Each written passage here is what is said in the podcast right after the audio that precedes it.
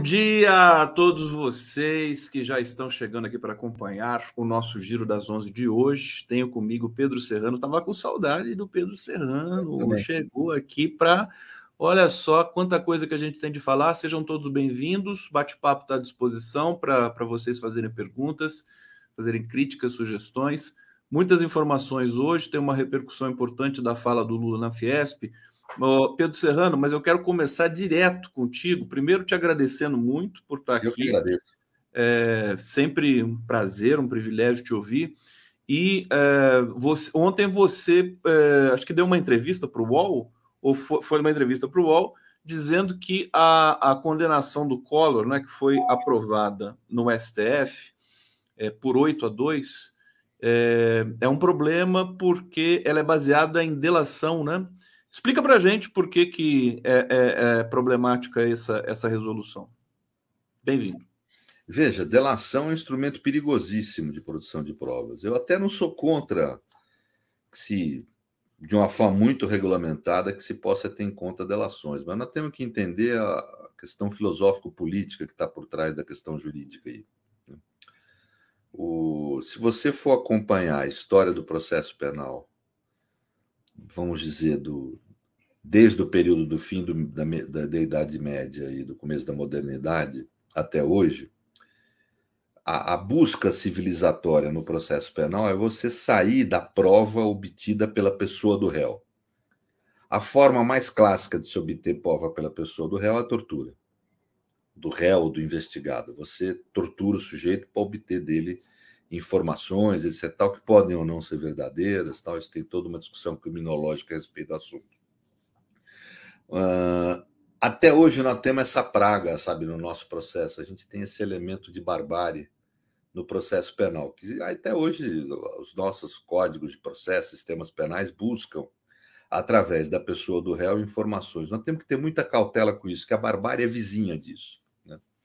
E a delação é isso, é você submeter o que, o que houve na Lava Jato foi a submissão de pessoas a tratamento degradante para obter delações, que no fundo é uma confissão, primeiro, a toda delação no início é uma confissão e que depois acusa terceiros. Né?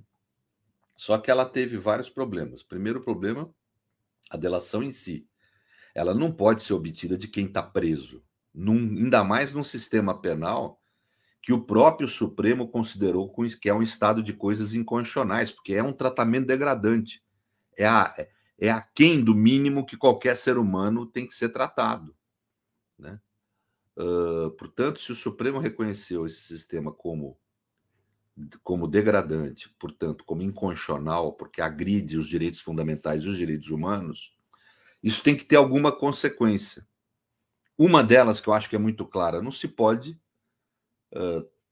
ter declara, uh, realizar acordos de delação com quem está preso. Ponto. Não se pode. Ponto. Tem que, tem que estabelecer essa regra. Mas mais do que isso, a Lava Jato tomava delações como confissões gerais da vida. Ela não, o que, que determinava a lei? O sujeito vai num inquérito que está investigando um determinado fato e faz uma delação em torno daquele fato se ele, se essa delação dele ajudar na elucidação do caso, ele trouxer provas, etc e tal, ele recebe os benefícios da delação. Se não, não. Agora, o que, que fazia a Lava Jato? Pegava as pessoas, elas faziam confissões da sua vida, de uma série de crimes cometidos durante toda a vida do sujeito. É, isso possibilitava que uma parte das condutas deladas na delação do sujeito, às vezes todas, mas pelo menos uma parte, fosse mentira sem que o sujeito sofresse consequências de perder os benefícios, porque junto com a mentira vinham verdades, nos quais ele tinha como provar. Isso gerou uma imensa disfunção. Por exemplo, a imensa maioria dos casos advindos de grandes delações que houveram de empresas aí foram arquivados por falta de provas. E os delatores usufruíram e usufruem dos seus benefícios da delação, embora não tenham, como a lei determina, apresentado provas ou caminhos de provas. Né? Uh, então, esse, uh, uh, esse mecanismo possibilitou que muitas mentiras fossem feitas, que muitas acusações sem provas também. Né? Então vejam que isso foi um. Essas delações da Lava Jato não prestam para nada, foram ilegais, inconstitucionais. uh, obtidas de forma degradante, atentatória aos direitos humanos, né? Quer dizer, então, uh, uh, com, um, com um mecanismo de tortura psicológica. Né? Então, o que o ministro Gilmar Mendes, para mim, nesse julgamento do Collor, o ministro Gilmar Mendes foi o mais lúcido e o que expôs um ponto de vista mais compatível com a Constituição e com os direitos humanos. Né? Olha que fantástico, quer dizer, o, o, o, STF né, seria uma contradição, porque ele já declarou o Moro suspeito lá atrás e, e muitas questões concernentes à Lava Jato foram derrubadas ali pelo STF, salvo engano, né, Serrano? É isso. Quer dizer, e agora é, consagrar a, a, delação como algo decisivo para uma condenação, como você está postulando, seria um problema. O, o Serrano, eu tenho é, um. A justificativa que eles dão.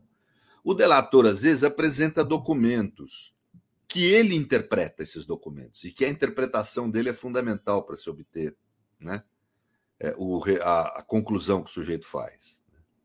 Ou obtém, ou traz documentos inconsistentes para realizar a prova da conduta e a consistência é complementada pela sua delação. Ou seja, são documentos que não são, na realidade, provas de fatos, independentemente da pessoa do delator. Eles, para terem algum sentido provar, algum nexo, uh, é preciso complementar o seu conteúdo com a fala do delator. Ora, isso não é prova que a lei exige para condenar. É uma extensão da delação. E a delação é insuficiente, diz a lei, para levar alguém à condenação. E tem que ser assim, porque no direito nós costumamos falar que a testemunha que o testemunho é a prostituta das provas. A delação é a prostituta das prostitutas, quer dizer, é o pior tipo de testemunho que tem, né? Porque o sujeito está preso na forma que foi obtido na Lava Jato, né? E faz qualquer coisa para sair. E ele já cometeu ilícito, né? Por isso que é apresentada para ele a delação, e ele pode mentir para obter eh, uma, é, nem sei se cometeu ilícito. É, nem se sabe. Você está preso, cara. Numa cadeia que reconhecidamente é uma forma de degradação de tratamento do ser humano. O Supremo reconheceu que as cadeias brasileiras são atos de violência. Quer dizer, o gente está sofrendo uma violência ali no cotidiano. Ele fala o que precisa falar, é o mesmo problema da tortura. É exatamente igual, por isso que é uma tortura psicológica. É exatamente igual à tortura. O sujeito, para se livrar da dor, ele fala o que precisa falar. Por isso que não é uma fonte eficiente, inclusive de obtenção de verdade, a tortura, como também a delação, não é uma fonte eficiente de. A lei atenta a isso que ela falou, só a delação não pode ser usada para condenar alguém. Agora eles estão chamando de prova o sujeito apresentar, por exemplo, uma agenda. Ó, tem aqui, gordo 10 mil reais. Bem, 10 mil reais foi propina de tal caso, gordo é o, é o Zé da Silva. Quer dizer, no fundo, esse papel não é uma prova. Isso aqui não é uma prova. Isso aqui é uma extensão da delação do sujeito, porque tudo que está nele depende da interpretação do delator. Ou seja, depende da delação. Isso aí não é suficiente, não pode ser suficiente para condenar alguém. Isso é uma extensão da delação. Isso faz parte da delação. E não, é uma, prova apresent... não é uma prova apresentada pelo delator. É Nos Estados Unidos, que tem uh, o Instituto da Delação, inclusive acho que foi inspirado na, no modelo americano, Lá, é, essa, essa, esse conjunto de, de fatores que você está destacando aqui é respeitado? Você sabe? Disso? É muito mais respeitado que no Brasil. Né? Por exemplo, se o sujeito que está fazendo o plea bargain, ele dá ao, a, a quem está quem tá ao, ao investigado que está ali fazendo o acordo, ele dá a entender que ele tem que, que deseja envolver alguém na investigação, já é nulo bargain. Aqui na, na, nas delações da Lava Jato ficava claro: se você envolvesse o Lula, o benefício era te dado. Se você envolvesse algum líder político importante da esquerda, era te dado. Quer dizer, foram absolutamente manipuladas, não tem nenhum sentido isso ter o mínimo de valor ainda no sistema. Né? Se nós fôssemos um país decente, já estava tudo anulado. Né? Agora, de qualquer forma, lá tem problema também. Uh, a sanção penal nos Estados Unidos virou mercadoria. Então você tem hoje, a, eu, eu tive, tenho envolvimento com o ambiente acadêmico lá, um forte questionamento. Você ter uma ideia, 98% dos casos da Justiça Federal lá e quase isso da Justiça Estadual são resolvidos por plea bargain. Porque a realidade é a seguinte: você fala, ah, não, quem não deve não teme. Não tem que temer, sim. Você vai ser julgado por um terceiro, sabe-se lá o que esse cara vai pensar. mesmo que a acusação contra você for falsa. Então é melhor você, mesmo sendo inocente, assumir a culpa de um crime menor do que correr o risco de ser condenado num crime maior. E é o que tem acontecido lá. Muita gente inocente tem confessado crimes que não cometeu para poder evitar uma sanção dura, por exemplo, ir para a cadeia. Né? Então, Conde, isso aí é. Esses mecanismos de transformar sanção penal em mercadoria são ineficazes como uma forma de realizar justiça. Né? Eu tenho, vou, vou, vou trazer então para você, em primeiríssima mão, o, o Luiz Nassif, jornalista Luiz Nassif, está fazendo um, um, documentário especial sobre a tortura na Lava Jato. E olha só o depoimento que eu tenho aqui. É, vou, vou, pedir vênia para o Nassif para antecipar. Ontem a gente apresentou no nosso programa, deixa eu colocar aqui na tela, é o Eduardo Meira, empresário que foi coagido, e ele dá o depoimento aqui. Vamos ver algum trechinho Vamos ver aqui, João. Relação?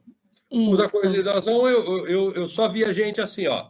Eu tava, quando eu estava na carcerária Polícia Federal, que eu podia observar.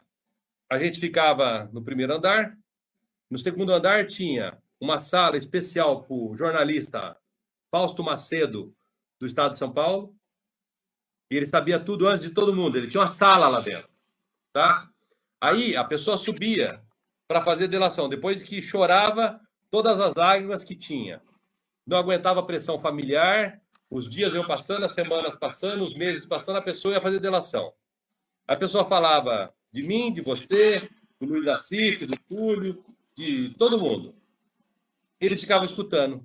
Depois eles entregavam para a pessoa uma folha e falavam, ó, pensa nesses nomes aqui também, ó, vê se você não lembra desse, desse, desse. Depois... Eu, eu vou parar por aqui, Serrano, porque é, é só para ter uma amostra, né?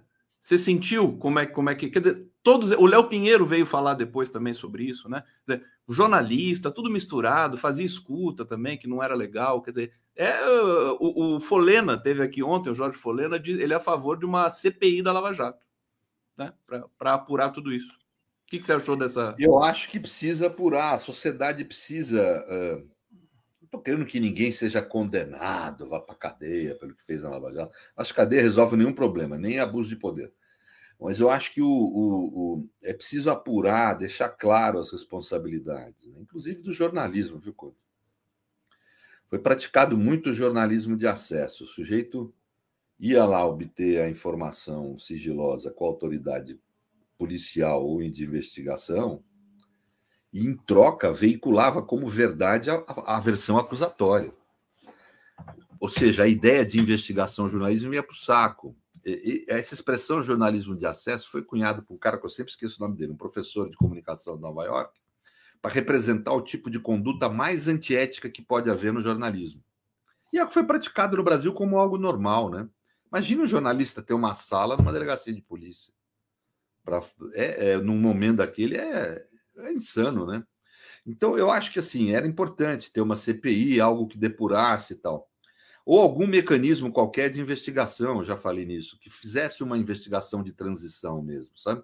Era importante, eu acho que isso, para a gente poder deixar claro os abusos que tiveram para não repeti-los, que vão repetir. Por exemplo, esse caso do Collor, que, que me preocupa não é só o caso do Collor, né? É que com esse tipo de utilização indevida de delações, etc. e tal, isso vai se repetir, por exemplo, no julgamento do Zé Dirceu, que está aí condenado a 26 anos de prisão injustamente. Muito injustamente. Né? Então, se bobear, isso se repete no caso dele. Né? É uma tragédia. O sujeito, para mim, é um herói nacional e vai ter que ter. E vai estar tá preso um tempão, né? Quer dizer, então eu acho que esse tipo de, de coisa tem que tomar cuidado, né? Nós estamos tratando com vida de pessoas, com seres humanos. Collor provavelmente vai morrer na cadeia com essa condenação e o, e o, e o Zé de Seus foi condenado também. Então é muito grave. Mas se, se, se, for cumprida essa condenação no Collor, ele, ele acaba, acaba reduzindo muito, né? De 33, sei que, aí tem, tem outras ações ali que podem ser feitas. Veja, o cara acaba nem condenado a oito anos e um mês reduziu para burra a pena dele no julgamento da dosimetria, vamos dizer assim. Né?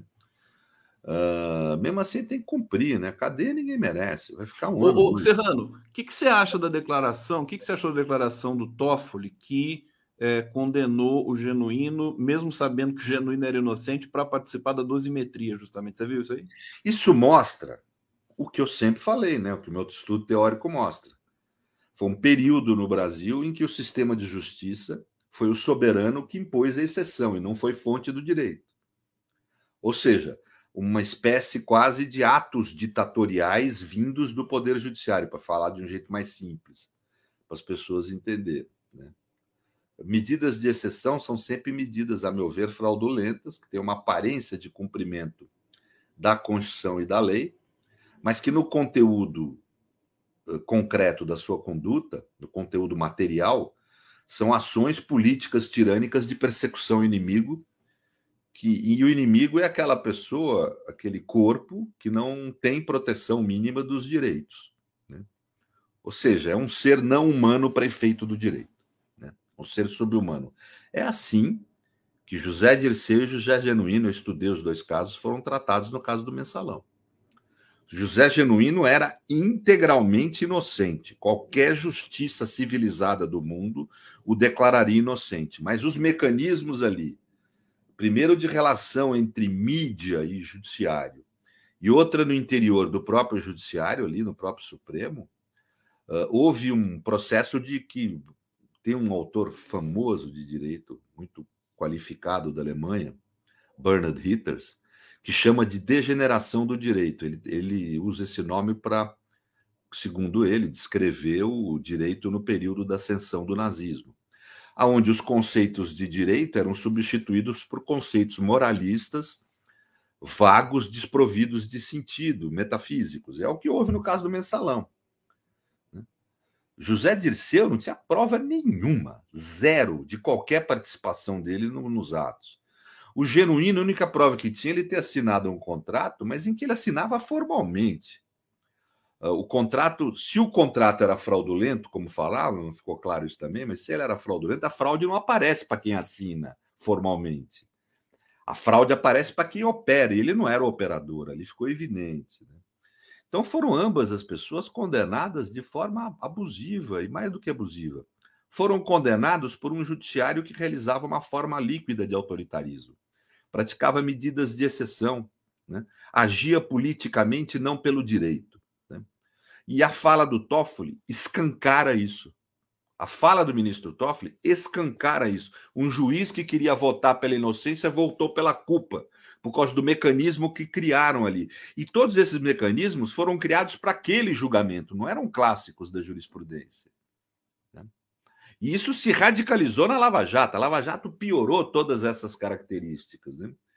Então, é, é essa situação. Houve não é apenas um julgamento injusto, é uma medida de exceção, é um ato político que manifesta uma relação autoritária.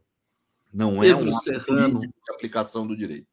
Perfeitamente, sempre, sempre com muita lucidez, clareza e um rigor técnico que o Serrano tem para explicar essas questões para a gente. Tem o talento de traduzir também em miúdos para quem não é especialista da área. Paula Vasconcelos está dizendo aqui, Pedro Serrano no STF, o Sem Brasil. Bom dia, Serrano Conde. Galera, dedo no like. Serrano, você. Eu, eu vi você com a minha queridíssima Daiane Santos na quarta-feira, no programa novo da Daiane, que é o Brasil Agora, e eu fiquei impressionado com a sua contundência no que diz respeito à destituição do juiz Eduardo Fernando Apio, da 13ª Vara Criminal de Curitiba. A gente tem notícias, inclusive é o, é o tema, título aqui da nossa, do nosso giro de hoje, que a juíza Gabriela Hart pediu transferência e possivelmente ela vai sair de novo dessa, dessa vara criminal. Agora, explica para a gente, é, é reitera aqui, né, porque você explicou para a Dai, é, para a gente entender por que, que foi tão violenta essa destituição e, é, na sua visão, inconstitucional. Confere? Então, bem, quando eu falei com a Dai, eu estava dando opinião sobre um caso, como dou sobre uma série de outros. Essa semana estava na Band News falando sobre possível julgamento da descriminalização do uso de, de maconha. Falei na UOL sobre o caso do, do Collor. E falei sobre o caso do Eduardo Apio como professor de direito. Mas é que de lá até hoje mudou minha condição por uma questão de honestidade intelectual. Tenho que falar. Eu agora vou ser advogado do Eduardo Apio nessa questão. Uh, aliás, é uma notícia em primeira mão que eu estou te dando aqui, porque vou passar a exercer a advocacia dele hoje, num, caso que a gente tá, vai estabelecer aí. Então, uh, como advogado dele, obviamente a minha fala não pode ser vista com, com a imparcialidade com que eu falei no programa da DAI, porque agora estou comprometido. Não estava sabendo disso. É, ninguém estava, é a primeira vez que, que, que eu falo. Então, uh, eu falo como advogado dele agora, tenho que falar, né? Mas eu repito o que eu falei lá, porque é, o grosso modo o conteúdo da minha fala é o mesmo, né? Quer dizer, o, o juiz, o juiz Ápio, ele é afastado do cargo, hum, e veja, a Constituição determina a inamovibilidade do juiz. Os juízes não podem ser afastados do cargo, salvo situações ultra radicais e excepcionais. Primeiro que não é verdadeira a imputação feita ao Eduardo Apio, que ele fez aquela fala no telefone. Mas mesmo que fosse, ele não estava.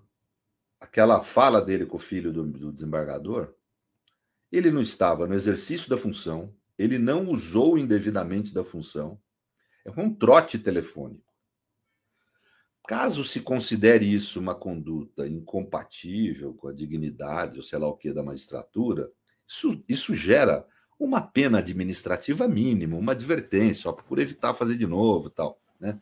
Que, que jamais justificaria a remoção dele do cargo. Agora, isso eu falo depois de um processo com direito de defesa numa sanção final. Ele teria essa, essa pena de, de, de, uh, de, de admoestação, aí, de advertência, depois do, de ter se defendido. Ele foi afastado do cargo liminarmente sem ter se defendido, num cargo em que ele deve ser inamovível. Quer dizer, isso não foi uma agressão ao juizado, foi uma agressão à magistratura, ao exercício democrático da jurisdição. Isso é muito grave. Né?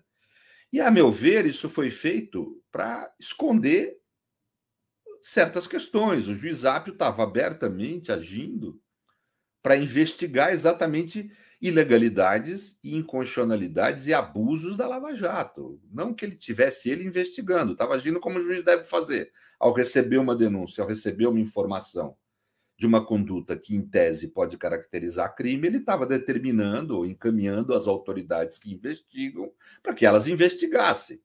Que medo tem essa gente tanto de investigação? Né? Um exemplo é o caso do Tacla Duran, mas tem outros. Né? Então, uh, uh, realmente é algo que estarrece. É. E tem mais: o juiz Moro assumiu que ele é que montou o caso. Ele é um senador, ele não é juiz nem agente de investigação. Ele assume aí que usa o seu poder de senador para poder interferir no agir do sistema de justiça. Isso é muito grave. O poder que esse homem tem no judiciário do sul do país. Né?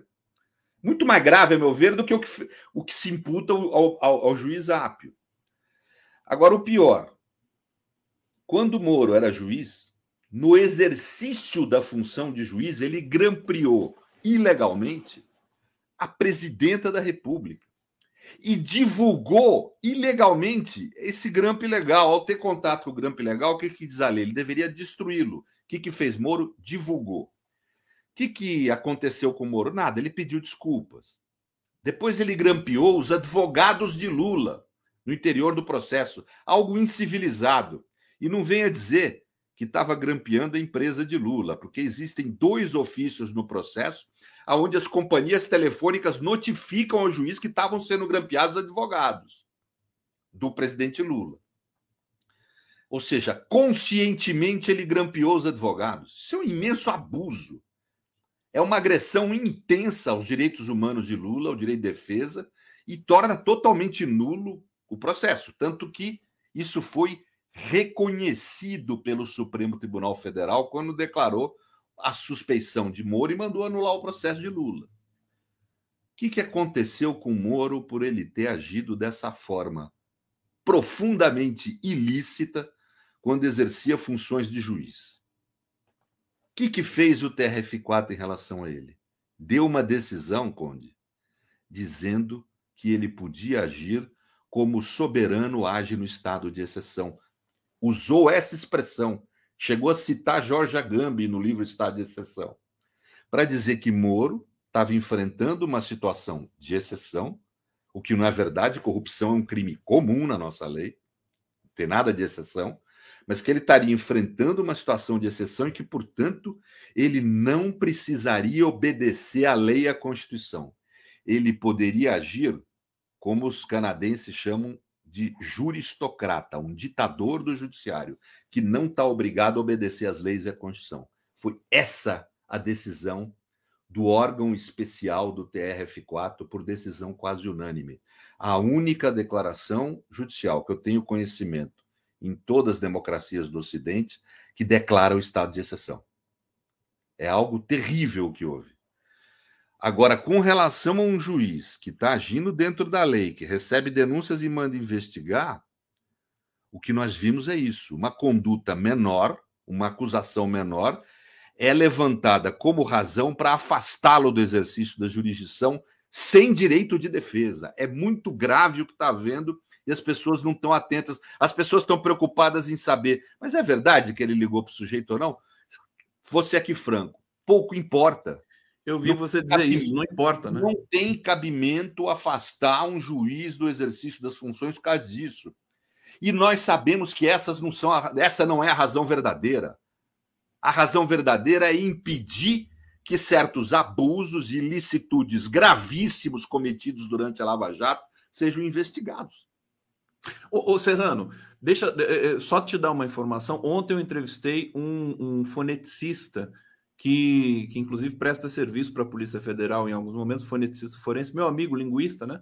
É, e porque eu, eu também fiquei intrigado com essa questão do reconhecimento de voz porque reconhecimento de voz não é algo atestado na literatura técnica da, da fonética.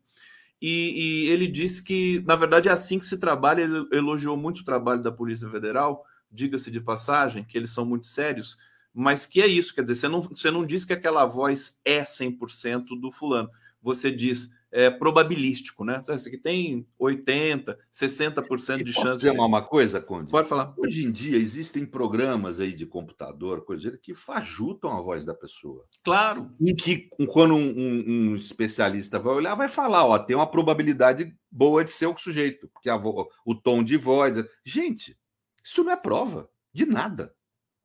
Isso não é prova de nada. Mas, independente disso, eu não quero entrar. Isso é um debate para o conteúdo do processo administrativo. O que não tem cabimento é por conta de uma acusação menor. Veja, é, vamos, vamos dizer que seja verdade, que tenha sido ele que fez a maluquice de ligar lá para o sujeito. Vamos dizer que seja verdade. Gente, isso não é nada. Ele não usou do poder de juiz, ele não mandou prender, como o Moro fez, para obter confissão. Ele não, não determinou busca e apreensão, ele não agiu como juiz, ele fez uma ligação, um trote. Isso, quando muito, quando muito, o juiz leva uma advertência por ter feito isso. Nunca. A advertência não pode justificar o afastamento do juiz da jurisdição. Nunca justificou. Né?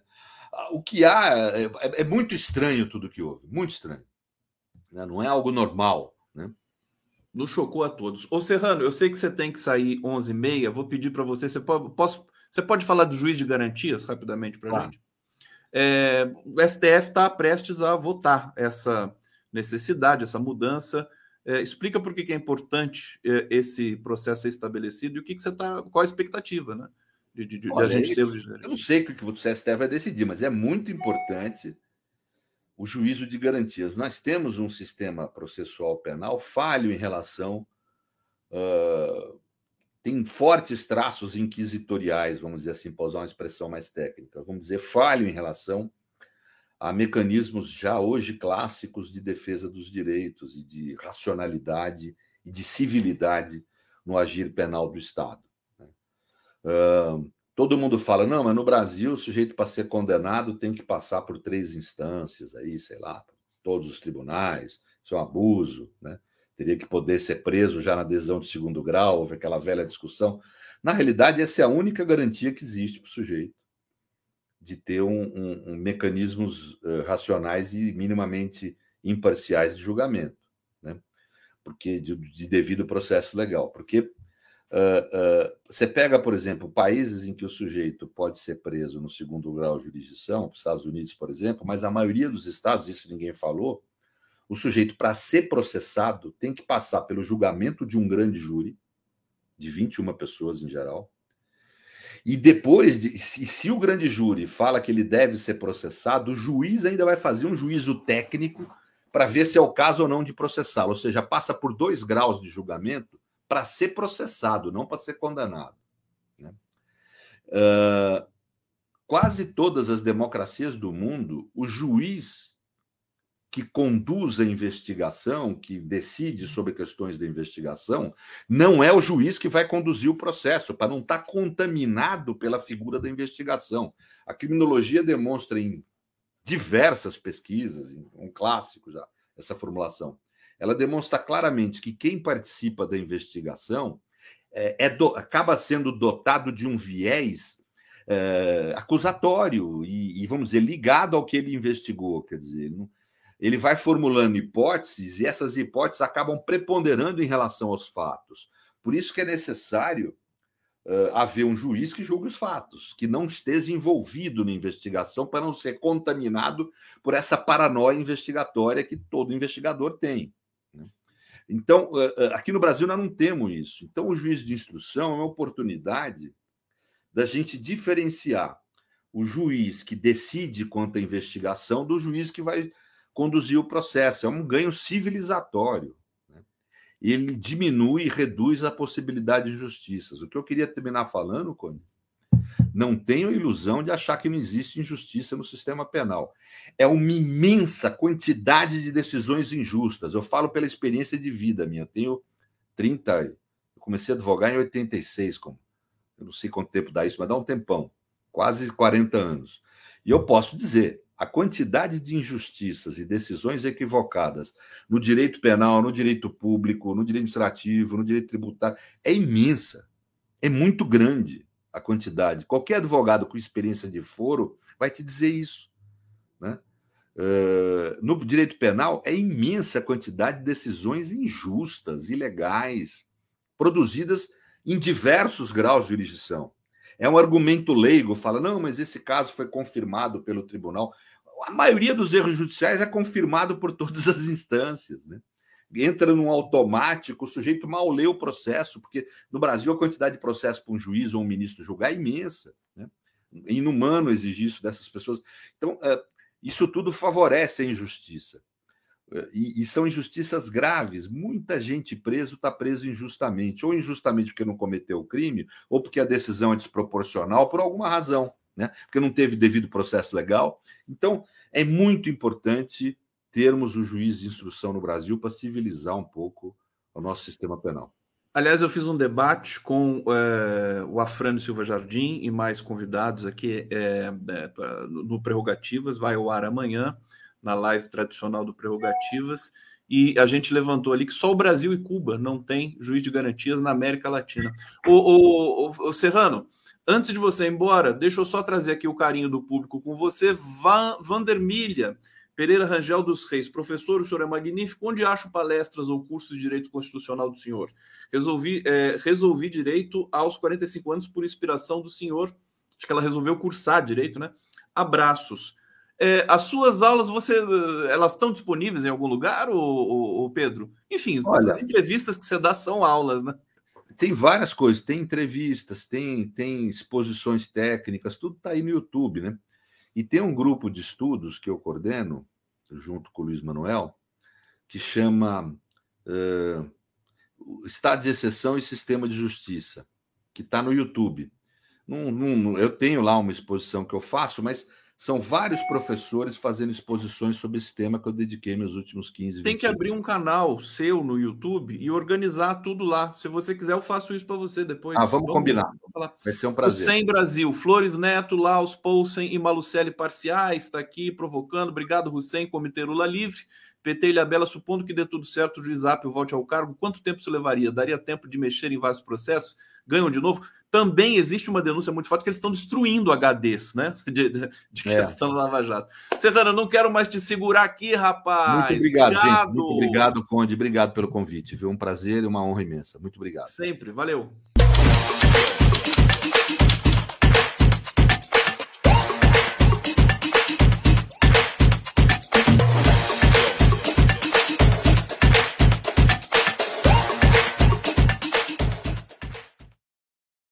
Gente, eu estou aguardando aqui o Adriano Diogo, que é o meu próximo convidado. Ele não esqueceu, não veio. Então, vou...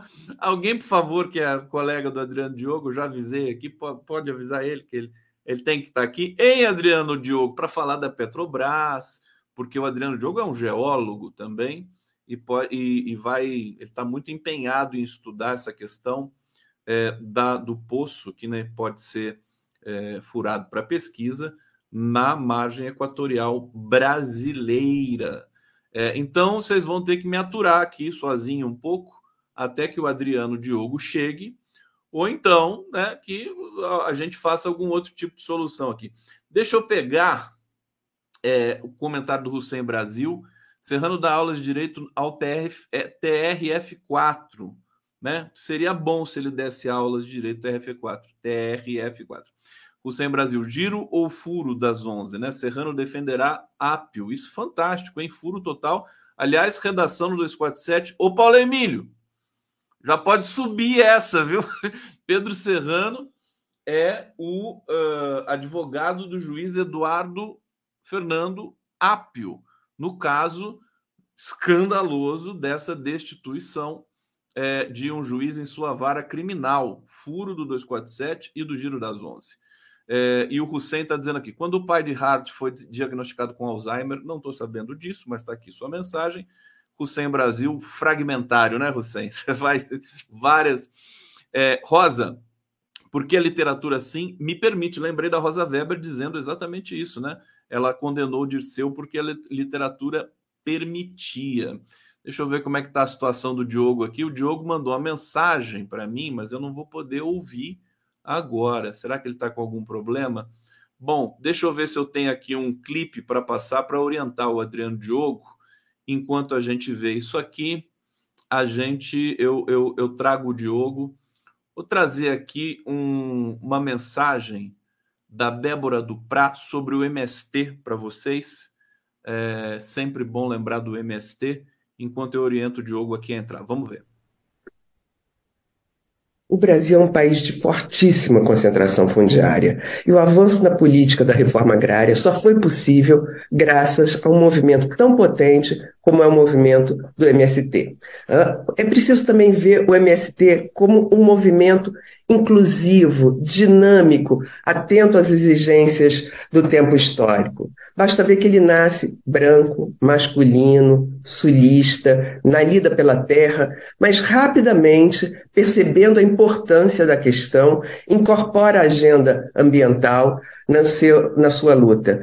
Também segmentos é, excluídos da sociedade são rapidamente ingressados na composição do MST. Hoje em dia, uma composição diversa em termos raciais, em termos de gênero, de orientação sexual.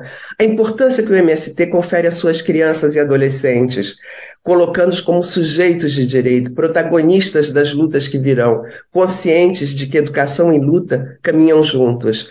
O MST tem uma dimensão é, internacional, digamos assim, assim, uma capacidade de expansão impressionante. Foi uma das entidades que preparou e conseguiu a aprovação da Declaração das Nações Unidas sobre Direitos de Camponesas e Camponeses. A Michelle Bachelet, por ocasião da aprovação dessa declaração, declarou, né, os camponeses alimentam o mundo. Se trata disso. Né? Nós, brasileiras e brasileiros, temos que agradecer ao MST por existir e por permitir que nós tenhamos um alimento de qualidade nas nossas mesas. Débora Duprá, sempre uma inspiração. Podiam chamar a Débora Duprá para a CPI do, do MST, né? Aliás, viva o MST. Adriano Diogo, onde você estava, rapaz? Você demorou para chegar aqui. Estava no link a... externo. Estava vendo, cerrando o link externo, não entrei no link da sala. Fiquei vendo a aula do professor por fora. Tudo Peço bom, meu querido? Você está bem? Tudo ótimo, tudo ótimo. É, Adriano Diogo, vamos, vamos falar. Acho que a gente já pode começar falando é, da, da Petrobras e, e da questão ali da margem equatorial. Deixa eu só destacar aqui que você, além de ex-deputado, né, deputado estadual três vezes seguidas pelo PT em São Paulo, é, enfim, lutou pela ditadura, foi preso, perseguido, todo mundo conhece a sua história, você é uma das referências de direitos humanos no Brasil. Você também é geólogo, sanitarista, formado pela USP. Significa que você entende tecnicamente dessas questões aí das jazidas e tudo mais. Faz um panorama geral para a gente do que, que você tem apurado com relação a esse a possibilidade de exploração na margem equatorial brasileira. Seja bem-vindo, saudade, meu querido Adriano Diogo. Bom, imagina a minha honra participar do Gustavo Conde para falar da questão ambiental brasileira, a questão do petróleo na margem do rio Amazonas, na fronteira entre o Amapá e as Guianas. Querido Conde, essa, essa semana foi caracterizada uma, um movimento enorme pela retirada de direitos, pela retirada dos poderes do Ministério do Meio Ambiente. Então, nós não podemos confundir essa onda avassaladora eh, de tentar extinguir o Ministério do Meio Ambiente do Brasil com a questão da Petrobras. Não podemos.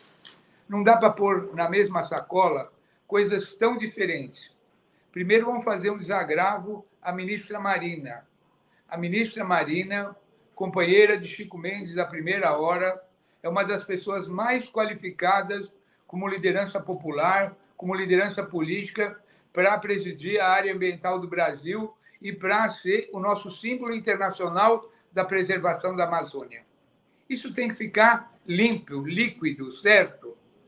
Agora, qual é a diferença entre todas as ações que estão ocorrendo na Amazônia de desmatamento, do garimpo ilegal, do avanço do agronegócio, de toda a loucura que existe na Amazônia com o trabalho da Petrobras na foz do Amazonas. Então, vamos remontar aos períodos geológicos.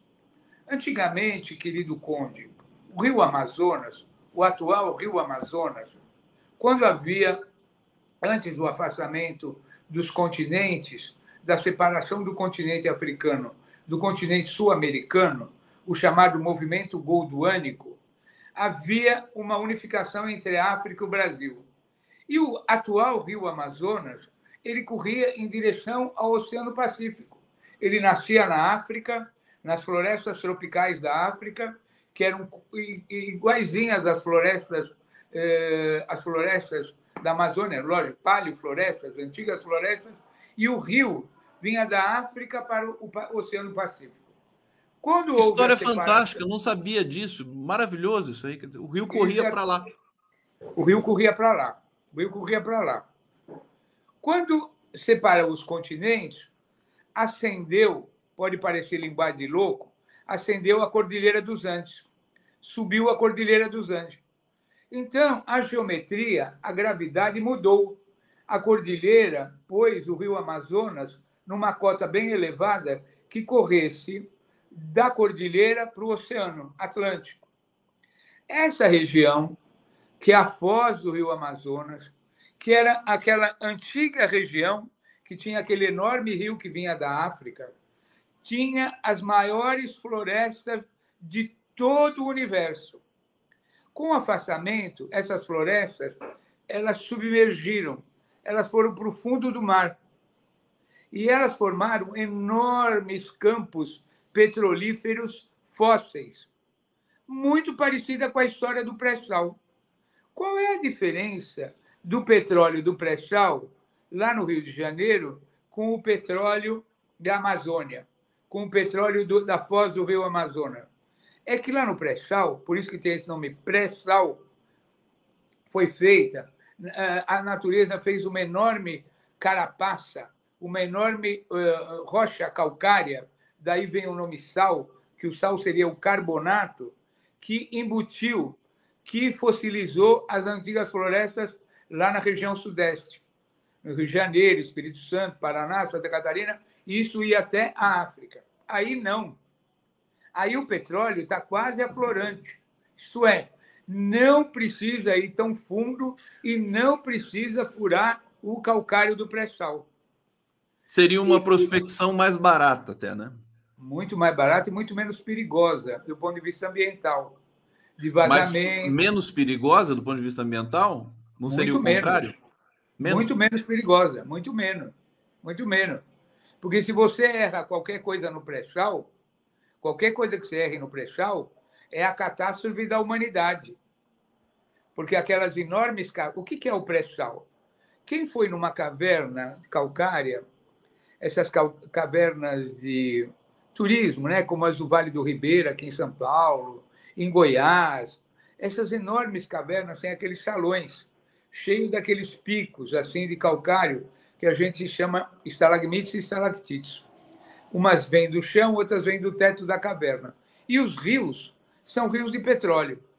Aqui no Amapá é completamente diferente a geologia. Completamente diferente. É muito, muito mais acima, muito porque o problema de se perfurar esses poços, esses poços de investigação, são poços de águas profundas. O Brasil tem a maior tecnologia de exploração de petróleo em águas profundas. E uma notícia, querido Conde, Lá nas Guianas, isso já ocorre, e olha que as Guianas, a Guiana Francesa e as outras duas, elas não têm companhias de petróleo. São as multinacionais que exploram lá. É a Exxon, que aqui no Brasil chama ESSO. Então, essas companhias não têm o rigor da Petrobras, de jeito nenhum. Não tem a tecnologia. Agora, qual é a boa notícia? Então, repetindo, nas Guianas, o petróleo é retirado por companhias multinacionais há mais de 10 anos, sem nunca ter ocorrido. Só para se ter uma ideia, a Guiana, que não é nem um país, é quase um protetorado francês, está virando um país, graças ao royalty do petróleo. Graças ao royalty do petróleo. Agora, qual é o problema? Por exemplo, quando descobriu o petróleo lá no pré-sal, aquela genial descoberta do geólogo Guilherme Estrela e toda a equipe lá da Petrobras, de Maricá. Qual foi a coisa que mais espetacular que aconteceu? Além de todos os municípios da região receberem o dinheiro das chamadas poligonais de área de influência de aos poços, todo o povo brasileiro recebeu no orçamento brasileiro para a educação e a saúde o dinheiro da Petrobras. E amarrando com a conferência do professor Pedro Serrano, aqui, essa aula fantástica, qual foi a diferença do lawfare e em todo o mundo com o daqui do Brasil? Esses processos ilegais de julgamento, de aprisionamento, de delegação, elas atingem os diretores das empresas que estiverem envolvidos no processo aqui no Brasil, destruiu as empresas, as empresas de engenharia. Além de ter destruído toda a engenharia nacional, da Norberto Oderbrecht, OAS, é, Camargo Correia, todas essas grandes empresas de engenharia fantásticas, com o pretexto da Lava Jato, o que, que aconteceu? O, o petróleo brasileiro foi privatizado. O petróleo do pré-sal foi privatizado. Saiu da mão do Estado brasileiro e para isso foi dado o golpe. Para isso foi dado o golpe. Saiu do Estado brasileiro e foi para a Bolsa de Valores, para os investidores. Ô, Adriano, deixa, deixa eu só te interromper um pouquinho, porque é, um, dos, um dos argumentos né, contra a, a pesquisa é, lá no, no litoral do Amapá tem a ver justamente com isso, né? É, o Brasil descobriu o pré-sal, tomou um golpe. Vai descobrir outra jazida, vai tomar outro golpe. É, então, tem muitas coisas. Eu quero, eu quero só destacar o seguinte: o pessoal está comentando aqui. Deixa eu trazer aqui é, os comentários. É, a, a Duda Freire está dizendo assim: eu pego, estou pegando os críticos, inclusive a mim, né? Para eu só para eu responder, ter oportunidade de responder vocês. Não acredito que o direcionamento do Conde é defender furar lá para tirar mãos é, petróleo. Inacreditável. Querida, eu não estou defendendo, eu estou debatendo, eu estou ouvindo. Vou trazer aqui a Luciana Gatti, o Luiz Marques, pessoa, o Carlos Min, que já trouxe aqui, né, contra a exploração. Não é uma questão meramente. Aliás, isso é que está atrapalhando muito o debate, né? Ah, sou contra, sou a favor, fica no nível ideológico. E aí você não debate o que está acontecendo. Então tem que debater. Maria Maria, estou espantada com o debate só gira em torno do petróleo. Não, a gente, o Pedro Serrano estava aqui, não falou de petróleo. Falou, Adriano Diogo? Não, nem abriu a boca. não falou. Adriano, não. o Hussein Brasil. Pré-sal trouxe golpe. O que as corporações dos Estados Unidos fariam por petróleo ali perto? Se elegerem um neoliberal, atropelam o Ibama e entregam para a Shell. São muitas suposições e devem ser debatidas. Bel Correia, dois queridos Adriano e Condão, senta que lá vem aula. Hussein, a que distância dali a Guiana está explorando? Parece que é bem próximo, né? É, Hussein, Cancelier, Eric está sendo processada pelo abuso. É, deixa eu ver o que mais aqui que eu tenho que ler. Comitê Lula Livre. Ah, não, isso aqui eu já tinha lido com o Serrano. Hussein Brasil, Serranos da aula de direito, já tinha, já tinha lido. Está aqui todos os superchats lidos e podem trazer mais. É, Serra, o, o, o, Diogo, antes de você é, é, é ampliar essa explicação tão preciosa para a gente, hoje saiu uma matéria na Folha de São Paulo. Eu nem sei se você viu, mas eu coloquei até na legenda aqui e vou ler para vocês o seguinte. Espera aí, deixa eu procurar aqui. Ah, é, Foz do Amazonas já teve 95 poços petrolíferos. Em Pemba, região disputada. Aqui, alvo de impasse entre as áreas ambiental e energética do governo, a bacia da Foz do Amazonas é considerada pelo setor de petróleo parte da solução para renovar reservas brasileiras com o início do declínio da produção do pré-sal na próxima década. A nova fronteira almejada pela indústria do petróleo desperta, no entanto, preocupação do Ministério do Meio Ambiente que defende uma avaliação mais completa dos impactos dessa atividade em um local biodiverso e vulnerável. A região já teve 95 poços petrolíferos perfurados, com apenas uma descoberta comercial de gás natural e alto índice de abandono por dificuldades operacionais que, é, que o setor diz serem reflexos da tecnologia ultrapassada quando a região teve seu pico de exploração nos anos 70. Até agora eu não, eu não, eu não vi isso no debate. Quer dizer, já foi alvo de várias tentativas de exploração ali que fracassaram. Diogo, você sabia disso? É lógico. É, é a história da Petrobras. Porque vamos. Primeiro vamos dizer o seguinte: bom, vamos substituir o petróleo pelo carro elétrico. Ah, o carro elétrico tem bateria, né? Bateria feita do quê? De lítio. O lítio de onde cai do céu? É o maná que cai? ou está na Bolívia, está na bacias sedimentares da Argentina, está no toda o golpe contra Evo Morales foi feito patrocinado pelo Elon Musk para retirar o lítio da Bolívia. Então nós temos que saber exatamente. Nós vamos fazer a lei do carbono zero, carbono zero, tá? Então ninguém mais vai retirar combustível fóssil. Então nós vamos chegar lá na Europa agora, na guerra da Ucrânia, com todos aqueles depósitos de gás e petróleo que abastecem toda a calefação, todo o aquecimento, fala assim: o petróleo vai ser abandonado. Então, do Oriente Médio, nós, vamos, então não vai ter mais nenhum, nenhum combustível fóssil. Essa semana, lá na Fontana de Trevi, jogaram carvão nas águas da, daquelas grandes esculturas de mármore de Roma. Isso é um caminho, isso é um caminho. Qual vai ser? Até o presidente da Petrobras brincou que os parques eólogos para a Petrobras são Playmobil, assim como se fosse um, um, um parque de diversões. Companheiros, companheiros, a Amazônia é a maior bacia sedimentar do mundo intacta. Onde tem petróleo na Amazônia? Descoberto. Na bacia do Acre, lá tem muito, e na foz do rio Amazonas. Na foz do rio Amazonas. Todas essas explorações, essas coisas antigas que foram feitas antes do pré-sal, elas têm um caminho. Porque como é que começou o petróleo aqui no Brasil? O, Monteiro Lobato foi preso porque falou que tinha petróleo lá ao lado de Taubaté, onde na fazenda do pai dele tinha aqueles enormes depósitos de folhelho pirubetuminoso, aquela rocha que tem que esquentar para derreter o, o, o, o petróleo. A, o, petróleo no Brasil, o Getúlio Vargas, durante a guerra, fez um acordo na Conferência de Potengi com, com Roosevelt em 43, que ele queria fazer a Petrobras. O Roosevelt falou assim: não, senhor, o senhor só vai ter autorização para perfurar petróleo no Brasil quando acabar a guerra. Quando Getúlio fez a Petrobras, que ele teve autorização dos americanos? Em 54. Como consequência da criação da Petrobras e da descoberta do petróleo no recôncavo baiano, que era o único lugar que nós tínhamos petróleo, Getúlio morreu. Getúlio foi morto, porque havia uma disputa enorme entre os, os militares da, do Exército da Aeronáutica da República do Galeão.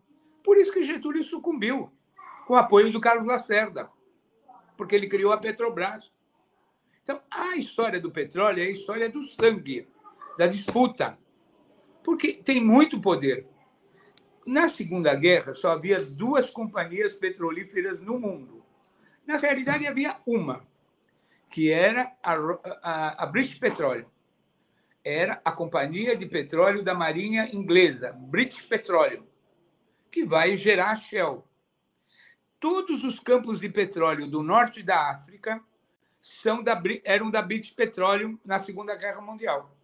Por isso que tinha guerra. Por isso que Mussolini foi disputar o petróleo na Abissínia.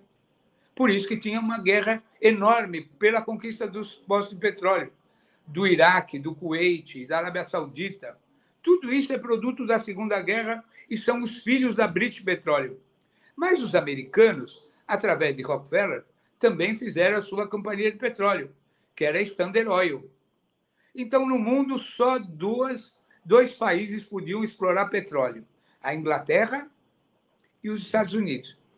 Um dos motivos da Segunda Guerra Mundial é porque os outros países do mundo não podiam ter acesso ao petróleo. A Alemanha, a Itália, o Japão.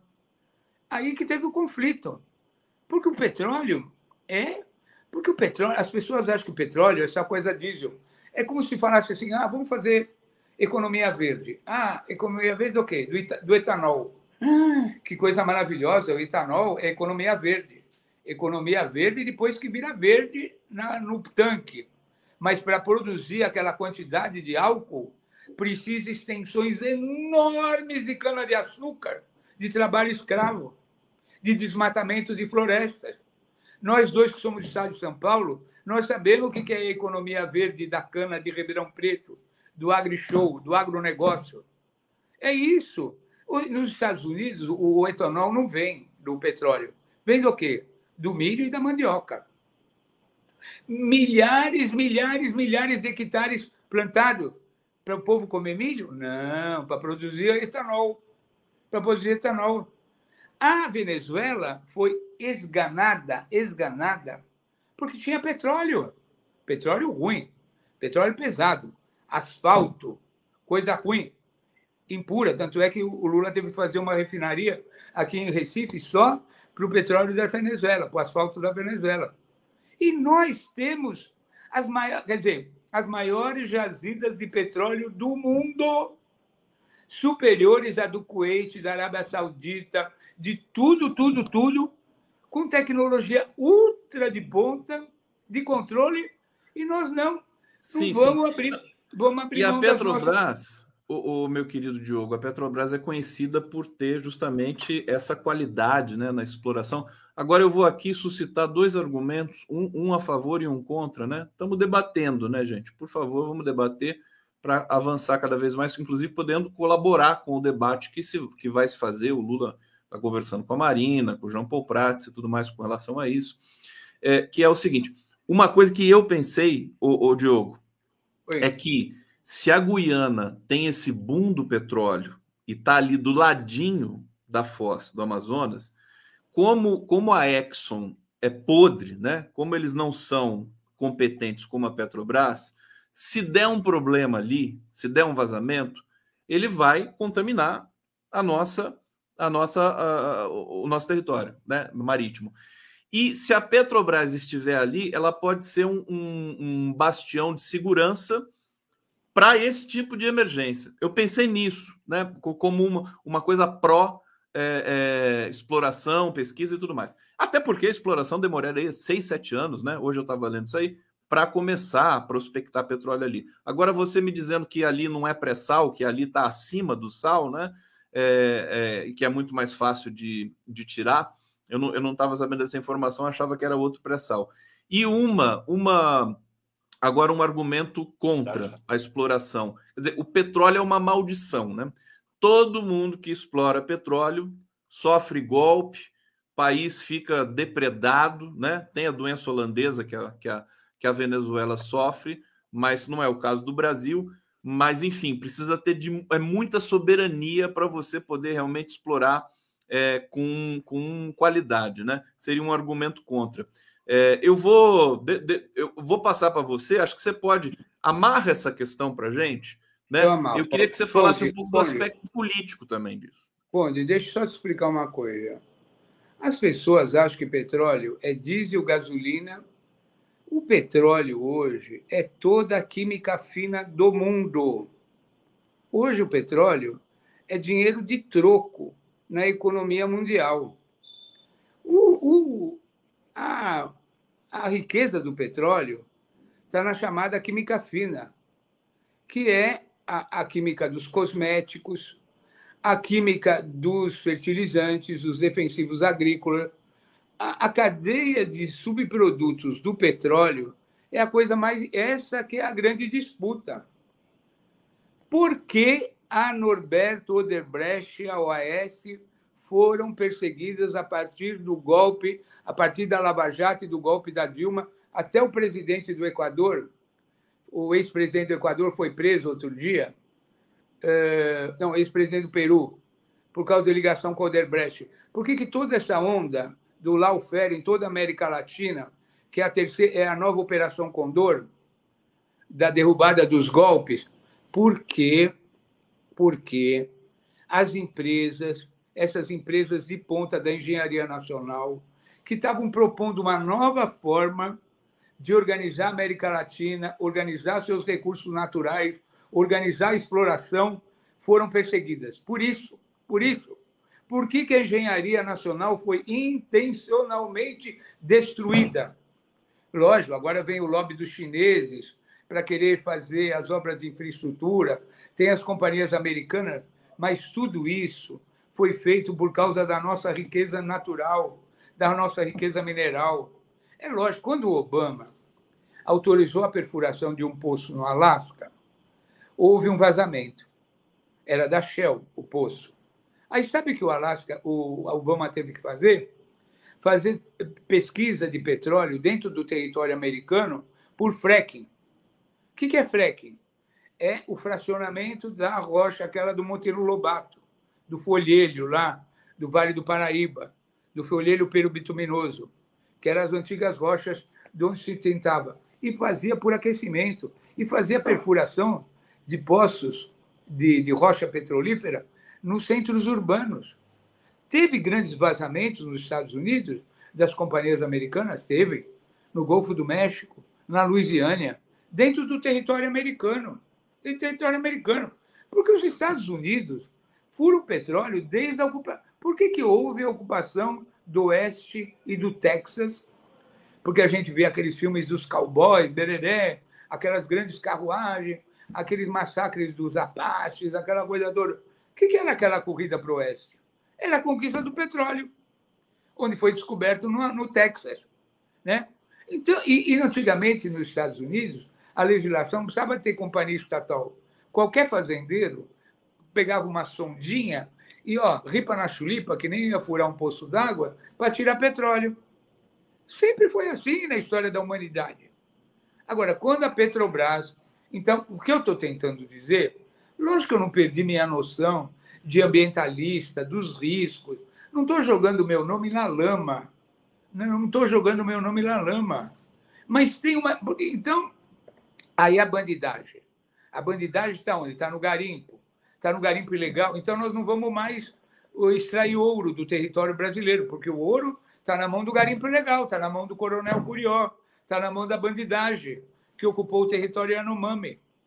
O Lula tem razão quando ele fala: se a Amazônia quisesse estruturar econômica e politicamente, vai ser graças à, à descoberta e à exploração das jazidas de petróleo.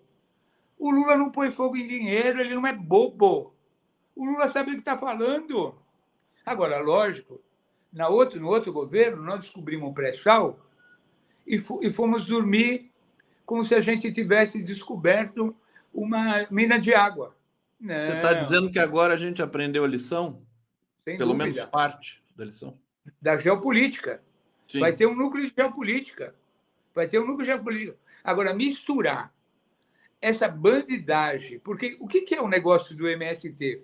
Você leu essa notícia dos Poços, mas você não leu a notícia que o Tarcísio, governador de São Paulo, quer vender todas as terras devolutas do estado de São Paulo por 10% do valor. Ele teve que, que é terra devoluta? É. O que é terra devoluta? Terra devoluta são as terras da União. Isso é terra devoluta. Que o, o Tarcísio pôs na coordenação do Departamento de Patrimônio das Terras Devolutas um cara ligado ao agronegócio. Um de, desses financiadores de atos golpistas da extrema-direita, para ele vender e leiloar, como fez Lauro de Morandrade, lá em Andradina, no Pontal do Paranapanema, no golpe militar. Então, nós não vamos abrir mão da nossa soberania nacional, nós não vamos abrir mão do Brasil, nós não vamos entregar para a bandidagem, para os particulares, os nossos bens. Agora, nós vamos congelar todas as nossas riquezas, todas as Aonde que está escrito que etanol, etanol é mais santo que água benta? Inclusive, tem, é tem um benta? dado, tem um dado também que o carro elétrico, né? É, para ser produzido, ele gera muito resíduo, ele, ele também é muito anti, anti-ecológico. Né? Ele, ele, ele é ecológico na, no uso, né? mas para ser produzido, não. Fernando, muitas contradições que por isso que existe né, o debate. Fernando Baita está dizendo aqui, com a grana explorada nos últimos quatro anos dos territórios Yanomami, dá para comprar o Ibirapuera, a Vila Nova Conceição e colocar uns 30 mil indígenas. Obrigado, Fernando Bai. Hussein Brasil. Por petróleo, golpe no Irã, no Brasil, destruição do Iraque, Líbia, ocupação ilegal de um terço da Síria, sanções à Venezuela. É, Thaís Neves. Bom dia. Marina não sabe nada disso? Admiro demais. Adriano Diogo, e ele é geólogo, não? Sim, ele é geólogo e eu acredito que a Marina saiba de tudo isso. A Marina, aliás, deixa eu só destacar para vocês aqui, antes de dar mais uma fala aqui para o Hussein Escândalo pai de Hart roubar a Six da Petrobras. É, a, depois desse. O, o, ontem o discurso do Lula na Fiesp, Diogo, foi muito, foi muito importante, contundente, porque o que, que ele estava. Você já vai entender a conexão que eu vou fazer aqui. É, ele estava dizendo que os assessores levam os jornais para ele, e quando ele vê, parece que o mundo está acabando, né? Ah, o, o Congresso está contra o governo, vai desfigurar o Ministério do Meio Ambiente e tudo mais, todo mundo fica desesperado, fica todo mundo torcendo para a Marina brigar com o Lula, para ela sair do governo. E, na verdade, o Lula está dizendo: isso é política. Quando a gente começa, se a gente não. Vamos conversar, eu vou conversar com é, os, os parlamentares que estão querendo mudar a estrutura do governo, nós vamos chegar a alguma, alguma coisa, mas é democracia, é política. Se sair disso, o que, que resta? Adriano Diogo. E aí que vem, eu acho que a, a, a, reconexão da Marina. A Marina é muito, assim, ela é inteligente também, e ela está percebendo isso. Ela está percebendo que o Lula não pode fazer o que ele quer, ele não é um ditador. Ele vai ter que negociar com o Congresso. E, e, e me parece que ela renovou muito fortemente os laços de lealdade com o Lula por conta, inclusive, desse episódio. Então, acho que vai ser, vai ser muito produtivo e muito interessante quando ela voltar, a Marina e o Lula lado a lado, né, a é, é, dar uma coletiva com relação a esse tipo de é, processo e de trabalho no Brasil. Eu devolvo para você comentar. Eu, eu, tenho certeza que a Marina, a Marina é inteligentíssima, é preparada e ela sabe muito bem diferenciar as medidas que estão sendo votadas no Congresso Nacional para esvaziar as atividades do meio ambiente, do IBAMA, dos recursos hídricos, das bacias, das águas subterrâneas. Por exemplo, vou te dar um exemplo, Conte. É, além do aquífero Guarani, aqui do sul do país, tem um enorme aquífero amazônico, maior que o Guarani. E ele é, extrapola as fronteiras do Brasil. O que, que, no meu entender, devia haver? devia haver uma, um Ministério da Amazônia. Deveria haver uma sub-região amazônica com uma governança local, inclusive com os outros países eh, que fazem parte da bacia amazônica, da floresta amazônica, com os países limítrofes. Deveria haver uma, uma, uma regra, um regulamento que unificasse todas as ações de meio ambiente. E isso a Marina tem condições de coordenar. Porque a Marina é um ícone internacional. Qualquer lugar do mundo que você vai, você fala, a ministra do direito, do, a ministra do Meio Ambiente do, do, Brasil é Marina Silva. Isso é um, é um selo de qualidade. E nós não podemos abrir mão disso. Agora, o que estão tentando fazer é reeditar o conflito de Belo Monte entre a Marina e o governo brasileiro, Lula, Dilma tal, para fazer com que a Marina se afaste e tente, porque isso tem muito a ver com aquela briga que está havendo naquele partido, na rede, que levou até o senador Randolph Rodrigues a sair do partido, com a Helena, com a Helena, com a, Helena, com a, a, a vereadora, né? agora a fundadora do PSOL lá. Então tem uma Heloísa Helena? Heloísa Helena. Isso aí, esse rugido todo, está atrás, tudo isso está atrás. Então, nós não vamos abrir mão, porque o Lula, o Lula, querido Conde, ele já fez a maior façanha da humanidade, que foi derrotar a nova forma do militarismo do Brasil e o novo golpe militar que estava se preparando através do bolsonarismo. Isso ninguém vai tirar do Lula. Por isso que o Lula é o personagem da humanidade. O Lula evitou um banho de sangue no Brasil ao ganhar as eleições com todas as fraudes. Ele é o nosso selo de garantia. Agora, ele nem precisava que... fazer um governo maravilhoso, né? Evidente, evidente. Agora, querer fazer separar na marra o Lula, a imagem do Lula da imagem da Marina, isso é, uma, isso é um atalho. Nenhum dos dois vai cair nessa esparrela. Nenhum dos dois vai cair nessa armadilha. Nós vamos superar. Superar. Quem está por trás dessa intriga tal, é o agronegócio. Imagina, o governador de São Paulo está vendendo a Sabesp, a maior companhia de saneamento do país. Ninguém fala nada. Ninguém fala nada, a Sabesp, a Sabesp. Entendeu?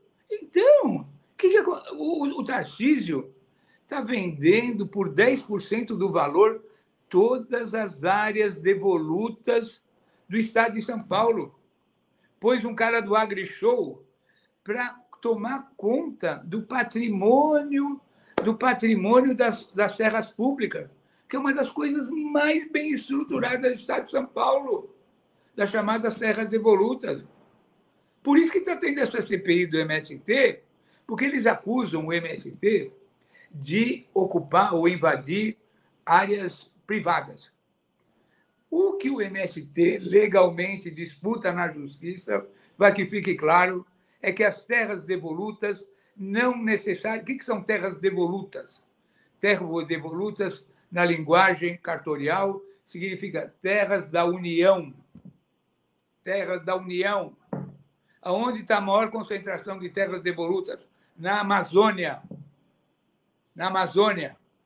Ninguém pode dizer, como umas pessoas estão dizendo, que a Petrobras está indo para cima do Ibama com os mesmos métodos que o Bolsonaro fez para explorar. Mentira! Bolsonaro não ia nem pôr a Petrobras lá para explorar, ia pôr companhias particulares. E foi com toda uma arrogância, com uma prepotência. Os métodos da atual Petrobras são completamente diferentes do governo Bolsonaro. Completamente diferentes. O Departamento de Engenharia Ambiental da Petrobras é dos melhores do mundo. Do mundo. A companhia Petrobras é uma das melhores. E eles não vão fazer nada à revelia do Ministério do Meio Ambiente. E digo mais: toda a renda advinda da exploração do petróleo voltará para a população amazônica, ao contrário do garimpo. Ao contrário do garimpo. Entendeu? Agora, lógico Lógico, nós tivemos um golpe. Um golpe por causa da descoberta do óleo do pré-sal. Por que, que deu aquele rolo das joias lá na Arábia Saudita? Por que, que veio aquele presentinho, aquele mimo? Por quê? Porque o Bolsonaro vendeu a troco de banana uma usina de refino de petróleo para a Arábia Saudita, para eles irem refinar o óleo deles aqui.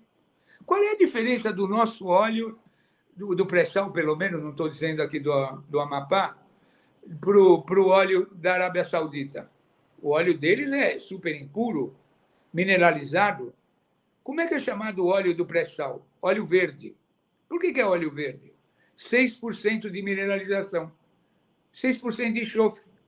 É quase que um óleo que não precisa refinar, porque é de águas profundas, de cavernas seladas, de óleo puríssimo.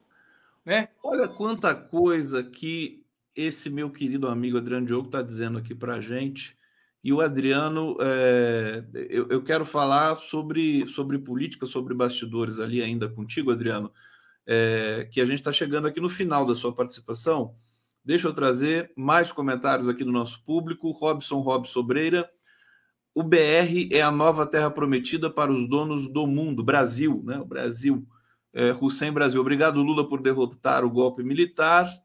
É, menores de 45 anos estão conhecendo o Lula só agora que nem o, o Adriano Diogo, que é menor de 45 anos, né, Adriano Diogo? Robson Robson sobre tudo isso está previsto na Agenda Global Mortal 2030. Fernando Bai, com a grana explorada nos últimos quatro anos territorial. Ah, não, isso aqui eu já tinha lido, querido Fernando Bai. Desculpa aqui, tô aqui. É muita coisa ao mesmo tempo e o Adriano deixa a gente pilhado, pilhado para entender melhor esse Brasil. Adriano, eu queria que você falasse do, do de, de, como é que você está vendo esse pânico que, que a imprensa tradicional e também a independente, vamos admitir aqui, né, fazer um meia-culpa, pelo menos da minha parte, eu já fiz isso na minha live de ontem, né? Esse desespero todo, esse pânico de que o Lula não está governando, que ele está escravo do Arthur Lira, que não sei o que, não sei o que. Explica para a gente se isso é real ou se o Lula está certo. Fala, isso é política e a gente vai trabalhar assim. Adriano. Bom, uh, foram seis anos de golpe. Dois do Temer e quatro do Bolsonaro. Dois, uh, seis anos de regime de exceção. Evidente que você tem o Lula 1, Lula 2, com aquela composição do Congresso, com aquela composição do, do Poder Judiciário, não tinha esse avanço espetacular de eleição de parlamentares da direita. Aos poucos, e o Lula é suficientemente maduro, o Lula vai estabelecer os vínculos diretos com a população, através de conselhos, a, partir da, da população. Ele vai mobilizar essa população a favor dos projetos populares. O Lula, por exemplo, tem consciência que o melhor para a Amazônia é não derrubar nenhuma árvore porque na hora de fazer a compensação ambiental, eu sou um especialista em compensação ambiental. O, a, a, esse negócio dos créditos de carbono, que é o que vai ser discutido, a preservação da floresta amazônica em pé ter os maiores capitais do mundo, do mundo, porque os países do norte têm uma queima de carbono absurda. E quando houve o protocolo de Quioto, foi feita essa lei da compensação. Os países do hemisfério norte, inclusive a China, que emitem muito carbono, elas têm que comprar reservas, elas têm que pagar reservas internacionais de florestas intactas, em pé. E o Brasil tem a maior reserva de florestas intocáveis e águas e tudo mais. Assim que resolver essas questões internacionais, principalmente da relação da guerra, os investidores internacionais virão comprar o nosso crédito de carbono. Quer dizer, para garantir que eles queimem tanto carbono nos seus países de origem, eles compram no hemisfério sul a preservação das florestas. Isso se chama crédito de carbono. O Brasil tem o maior estoque de vegetação e águas naturais para fazer esse processo para garantir esse santuário. Agora, a pesquisa e exploração de petróleo vão atingir esses santuários? Não. O que atinge esse santuário são a mineração predatória do criminosa dos chamados garimpeiros, o avanço sem limites do agronegócio, o avanço dos madeireiros, o avanço dessas grandes quadrilhas internacionais traficando biodiversidade, animais, essa coisa toda. Então, é, é, o, o Lula está restabelecendo e ele está com o controle do país. Não é verdade? Se o Lula não tivesse o controle do país, ele não teria aprovado o arcabouço fiscal. Eu, eu ia falar, o, o, Adriano, ia falar assim, ele não respondeu o que eu perguntei. Ele está lá falando do pressão, mas agora no finalzinho você respondeu. Adriano, você é meu ídolo, querido. Você é uma das figuras mais adoráveis que eu tenho a felicidade de conhecer. O pessoal está super agradecido aqui. É, Rogério de Andrade Córdova, parabéns, Conde, que aulas de direito e geopolítica brilhantes, elucidativos. É, aqui, uh, Daniel Viana, visão de grande magnitude do, a do digníssimo entrevistado. Parabéns, Condão, por nos trazer mentes tão brilhantes iguais a essa. Palmas ao entrevistado. E para fechar aqui, Silvio Merti, programa espetacular. Hussein Brasil, que aula do Adriano. Obrigado, Conde. Tá vendo só como eu sei convidar as pessoas aqui? Adriano, saudade de você. Obrigado por ter vindo aqui hoje, generosamente. Não, só deixa eu falar uma coisa. Não, não vou deixar, não. Não, não, tá bom, tá bom. Não, tô brincando, pode falar. Não, sabe o que acontece? Essa direita louca brasileira, você viu que o, banco, o presidente do Banco Central deu entrevista até é, para a TV Guaíba. Né? O que acontece é o seguinte: a aprovação do arcabouço fiscal é o plano real do Lula. É o plano real do Lula. Aquele plano real que o Fernando Henrique fez, eu não estou insinuando que o Fernando Haddad vai ser o próximo candidato a presidente da República. Mas o, o, o arcabouço fiscal está para o Lula e para o Haddad como o plano real esteve é, no fim da ditadura, quando no governo de Itamar Franco, o grupo dos economistas preparou e atribuiu ao Fernando Henrique. Esse, essa aprovação do arcabouço fiscal vai dar uma estabilidade para o Brasil para os próximos 20 anos. Esse é o pavor deles. Por isso que eles dizem, estão dizendo que o Brasil está insolvente, está sem governo, tá, perdeu o controle. Pelo amor de Deus, a, a Cristina Kirchner pôs um milhão de pessoas ontem em Buenos Aires e não tem candidato a presidente da República. E ela não pode ser candidata, ela falou. E ela não tá pode ser candidata. Precisamos falar da Argentina também. O Adriano sabe tudo de Argentina. Querido, vamos marcar para semana que vem mais um papo. Obrigado mais uma vez. Eu vou fazer uma transição aqui. O pessoal pediu para mim que o, o, o som da vinheta está muito alto. O pessoal que está escutando no, no, no fone de ouvido, reclamou bastante, eu peço desculpa. Então, vou colocar aqui uma para fazer a transição para receber a nossa queridíssima Elaine Silva, que está aqui no bastidor. Eu vou colocar uma música da Ana Decker, que é linda. Olha só que bonito. Obrigado, Diogo.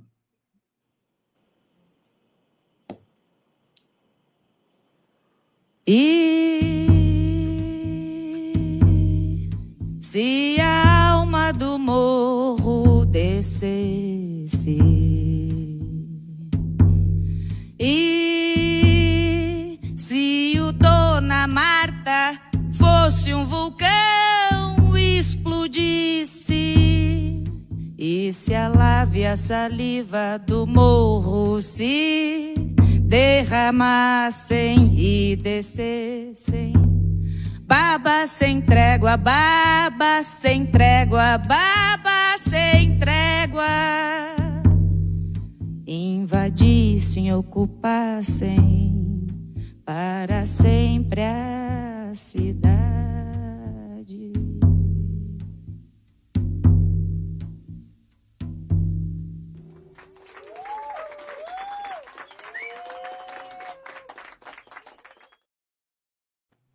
Para te receber, Elaine Silva. Olha que chique receber. Chocada! Queria ficar ouvindo. Se ficasse aqui, ia ficar de bom grado ouvindo. Pois é, seja bem-vinda aqui ao nosso giro. Saudade de você. A gente travou os debates muito importantes aí nesse período aqui, entrando em 2023. Deixa eu apresentar para quem não conhece.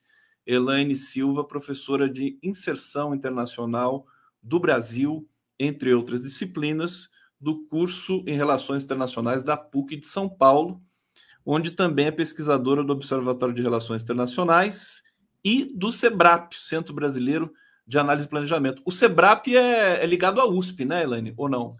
Ele foi criado pelos professores da USP que foram expulsos durante a ditadura. Verdade. Mas ele não é da USP. Então, essa ligação, o fato de ter sido criado por essas pessoas, de ter muita gente que é da USP. Eu entrei lá, fui convidada a participar quando ainda estava no mestrado. Todos os meus colegas, fui convidada pelos colegas que eram da USP também. Então, faz com que às vezes as pessoas associem, mas ele não faz parte da estrutura da USP, ele é da sociedade civil. Elaine Silva, portanto, especialista em inserção internacional do Brasil, tudo que a gente mais precisa saber nesse momento, né? Está em ebulição o mundo e a gente tem um presidente em ebulição também, que é o Lula. Eu, eu quero começar, ô, ô Elaine, o pessoal vai até é, me trollar aqui no bate-papo, porque eu, eu não paro de falar disso, né? Mas a entrevista coletiva que o Lula deu em Hiroshima, para quem estuda inserção internacional do Brasil, também deve ter sido muito impactante, né? Pelas verdades que ele falou ali. Eu queria sua impressão sobre esse, sobre esse é, momento.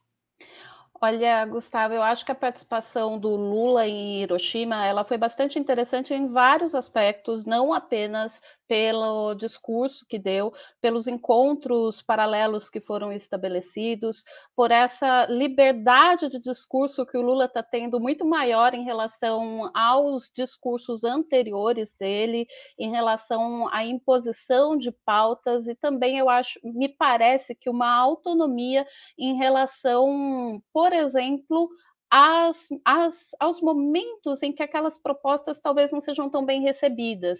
Eu acho que, de uma forma geral, algumas pessoas do Brasil deram muito mais valor à não realização da reunião com o Zelensky do que o próprio sistema ou do que o próprio governo. Então, houve um uso político muito importante, muito forte da presença da reunião com o Canadá, da reunião com a Indonésia, da inserção da pauta agora muito tomada expressamente da reforma do Conselho de Segurança, da necessidade de paz e de uma manobra política em relação ao momento, ou a partir do momento em que não foi possível essa reunião com o Zelensky. Então, a minha sensação dessa participação com o Lula, dessa participação do Lula no G7 é de que todos os espaços estão sendo tomados, estão sendo explorados e estão sendo explorados com grande inteligência pelo chefe do Executivo Federal brasileiro.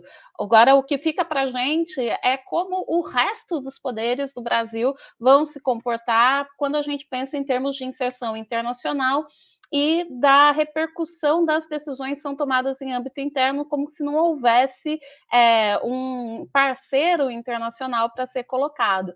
Porque o Lula é um, ele tem a credibilidade dele, mas o Brasil não é só o Lula, é também legislativo federal, são também os governos estaduais, e a gente tem que lidar com todo esse conjunto de decisões que estão sendo tomadas. Então, eu complementaria a sua introdução falando que não é só o presidente que está em ebulição e está sendo sabendo utilizar inteligentemente esses foros, mas também o país está em ebulição em todos os sentidos e isso vai ter uma repercussão internacional.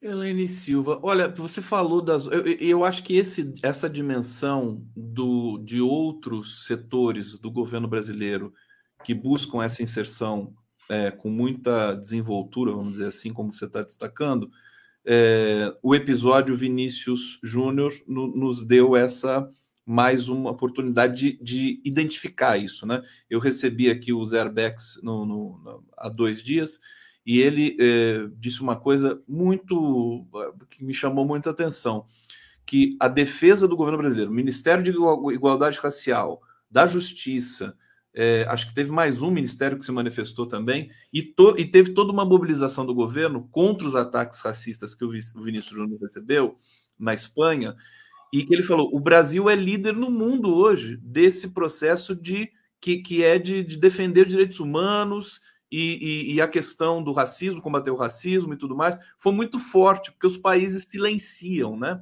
com relação a isso. É, acho que a gente pode entrar nesse debate, depois a gente volta para Hiroshima, porque tem as bilaterais também que eu queria que você comentasse mais um pouquinho para a gente. Mas fala do é, caso Vinícius Júnior. É, eu acho que são duas dimensões que a gente teria para além do Lula para pensar a inserção é, internacional do Brasil hoje.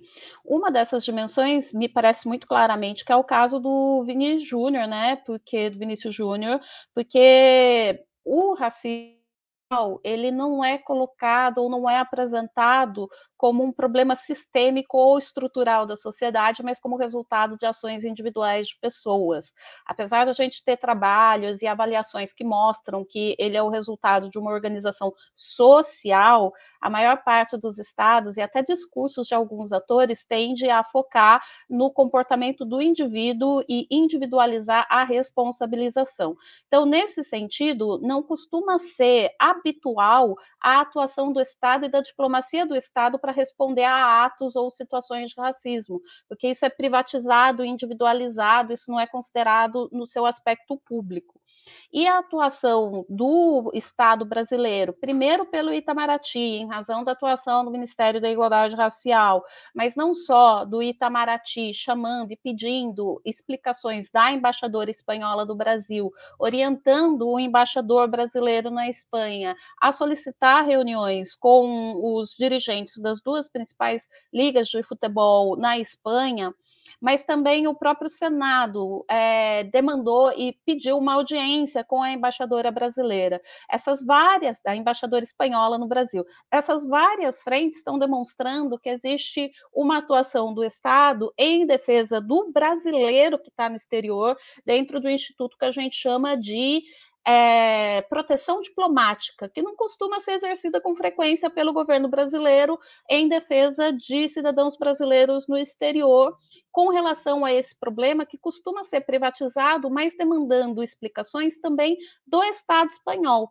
Então, se a gente prestar atenção no discurso, tanto dos dirigentes quanto do Estado, eles vão falar que a Liga, por si só, ela não é racista. Está tendo uma acusação e uma tentativa de pressão contra o Vinícius Júnior é, por ele ter reclamado do racismo, porque eles tendem a privatizar justamente esse comportamento. E o comportamento do Estado brasileiro está sendo no sentido de demandar do Estado medidas de responsabilização para além da liga, porque as ligas elas são associações civis, elas não são estatais tal qual a CBF não é uma instituição do Estado brasileiro, apesar de todo o problema que a gente teve no imaginário público nos últimos anos, associando o CBF com o Estado brasileiro e povo brasileiro.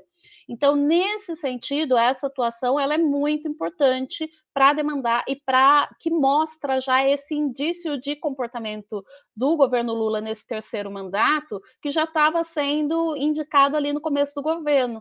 Na visita do, por exemplo, do presidente aos Estados Unidos, uma das últimas coisas que a gente conversou foi essa questão da inserção do, da equipe do Ministério da Igualdade Racial na delegação e a retomada do protocolo de ação conjunta sobre questões raciais, indicando um pouco que esse tema é, iria ser tratado. Foi a última coisa que a gente conversou quando teve a visita, e pouca gente deu importância para esse presença tema. Presença da Aniele, né, na delegação. Foi pre... Não foi só a Aniele, a Aniele foi uma delas, mas havia outras pessoas do Ministério, porque estava sendo retomado um protocolo de ação conjunta para questões de igualdade racial, que há muitos anos estava é, paralisado. Ele tinha sido elaborado e tinha sido promovido com mais ênfase no primeiro e segundo mandato do governo Lula. Ele foi retomado para algumas questões parciais no governo Dilma, mas ele praticamente estava paralisado e ele foi retomado. A grande questão é, ainda que não haja grande problema, grande investimento, que não tinha tido grandes ações com relação a esse aspecto, já era um indicativo de que o governo deveria tomar alguma medida nesse sentido. E a gente começa a ver nisso. Então, não é uma ação do Estado brasileiro com o Estado espanhol, não é uma ação do Estado espanhol que prejudica o Estado brasileiro, mas é uma ação do Estado brasileiro defendendo ou promovendo a defesa dos direitos de um brasileiro no exterior, numa questão que costuma ser privatizada. E está está falando, bem, não é tão privatizado assim. Isso não é uma questão do setor ou da esfera privada, e aí a gente fala privada em relação ao público, não enquanto empresariado, né? Porque isso seria uma atividade civil. Isso deve ser discutido socialmente enquanto uma questão pública a qual se deve demandar uma responsabilização. É uma marca nova, uh, bom, da nossa diplomacia, eu, eu, eu diria, que, que, já é muito, muito conhecida e que teve no mundo, né? A, a diplomacia brasileira ela tem, tem uma singularidade, né? É, inclusive com essa coisa de mediar as questões, de neutralidade, né? Que é muito, é muito interessante e muito singular. Agora, ela sofreu um apagão durante o golpe e o governo anterior. É, e é isso que o Lula está fazendo de maneira, inclusive, quase que obstinada nas visitas internacionais, né? Sempre dizendo o Brasil voltou, voltou, e os outros países, inclusive, ficam felizes também, segundo relatos do próprio Lula, de que dessa volta do Brasil. Esse apagão da nossa diplomacia, o, o que eu queria destacar é o seguinte: teve o apagão, mas os, os diplomatas e o próprio Itamaraty ele se manteve, é, como é que eu posso dizer? Enfim, ele, ele ficou hibernando, né? Num certo sentido. Explica esse processo. Eu não diria, eu não falaria que ele ficou hibernando, porque o Itamaraty foi muito ativo dentro dessa discussão. O que eu acho que faz eu, eu lembro de vários, eu lembro, por exemplo, da reação da embaixadora brasileira na ONU com relação à participação do Jean Willis, eu não sei se você lembra disso, que foi uma reação até muito pessoal, não foi uma reação institucional. A gente teve a participação do Itamaraty ativa, dos diplomatas ativas com relação às pautas econômicas a, a defesa, uma das coisas que mais me chama a atenção, que foi depois da eleição, o governo eleito, agora em 2022, pediu por, por exemplo, para o Itamaraty não responder oficialmente os comentários e as críticas que tinham sido apresentadas com relação à política brasileira de direitos humanos na RPU, que é a revisão é, universal, da, periódico universal da política de direitos humanos, por qual todos os membros da ONU passam a cada quatro anos, e o Itamaraty é, não só respondeu, como assumiu compromissos, o que havia sido expressamente pedido para que isso ocorresse não ocorresse. Então, em alguma medida, eu não acho que existe uma ideia, um espírito de corpo global de Itamaraty em defesa de uma política de defesa de uma autonomia do Brasil. E eu acho que isso seria até bem complicado de acontecer, porque parte, grande parte do Itamaraty é uma burocracia que deve servir também a pauta que está sendo apresentada, independentemente da sua concordância. Porque aí a gente teria o problema do Lula chegar e os diplomatas começarem a rejeitar conduzir a política do Lula. Agora, o que a gente teve é uma política de governo que era muito mais é, ausente das grandes discussões. A gente vê isso com relação à questão da segurança internacional. Apesar de ter tanto militar no governo Bolsonaro, o governo Bolsonaro não fez parte de uma discussão de qual deve ser o quadro da segurança internacional institucional. Então, nesse sentido, é como se as, os, é, houvesse uma escolha de quais são os tópicos relevantes e uma atuação independentemente da repercussão. Então, a gente vê isso com relação à política ambiental, a política de desmatamento, a política da boiada, que era feita e era conduzida independentemente da repercussão internacional, ou mesmo dos discursos mentirosos que foram feitos em fóruns internacionais, como se não houvesse a possibilidade de conferir é, a veracidade das informações que estavam sendo colocadas. Não sei se faz sentido essa resposta, é, Conde, mas em alguma medida, para mim, é isso que me parece. Perfeito, perfeito. Eu estou me lembrando aqui né, que o Mauro Vieira, que é o novo chanceler, existe, existiu ali uma, uma, uma tensão, uma duplicidade pela presença do Celso Amorim, que é uma figura, né, enfim, respeitada no mundo inteiro. É, e eu me lembro de um programa na, na Globo News em que o, o Gerson Camarote, o jornalista, dizia que era um absurdo o Mauro Vieira estar tá alinhado com o Lula, que o Itamaraty não pode, né? Que o Itamaraty é independente. Eles, eles, tá, eles têm a ideia, né? Esses os neoliberais, né? De que o Itamaraty tem que ser uma coisa e o governo é outra. Não é, né? O, o Lula ele, ele coloca em prática a sua política internacional e o Mauro Vieira tem que seguir, senão troca, né? É, não é mais menos isso? É exatamente isso. E eu acho que a gente precisa deixar isso muito claro, porque existe no Brasil, e isso é isso foi propagado, propaga, é, propagado em especial após a ditadura, a ideia de que o Itamaraty é um poder por si só. E o Itamaraty não faz parte da divisão de poderes. Os poderes, até onde eu saiba, são executivo, legislativo e judiciário, cada um tem sua organização estipulada pela Constituição, e o Itamaraty não. A rigor, a rigor, rigor a rigor, dentro do Brasil, se nessas MPs e leis de reorganização do Poder Executivo, poderia se acabar, ou poderia acabar com o Itamaraty e distribuir as funções do Itamaraty para os ministérios, colocar uma secretaria de chancelaria dentro da Casa Civil. Então, é uma briga política essa ideia de colocar o Itamaraty como algo neutro,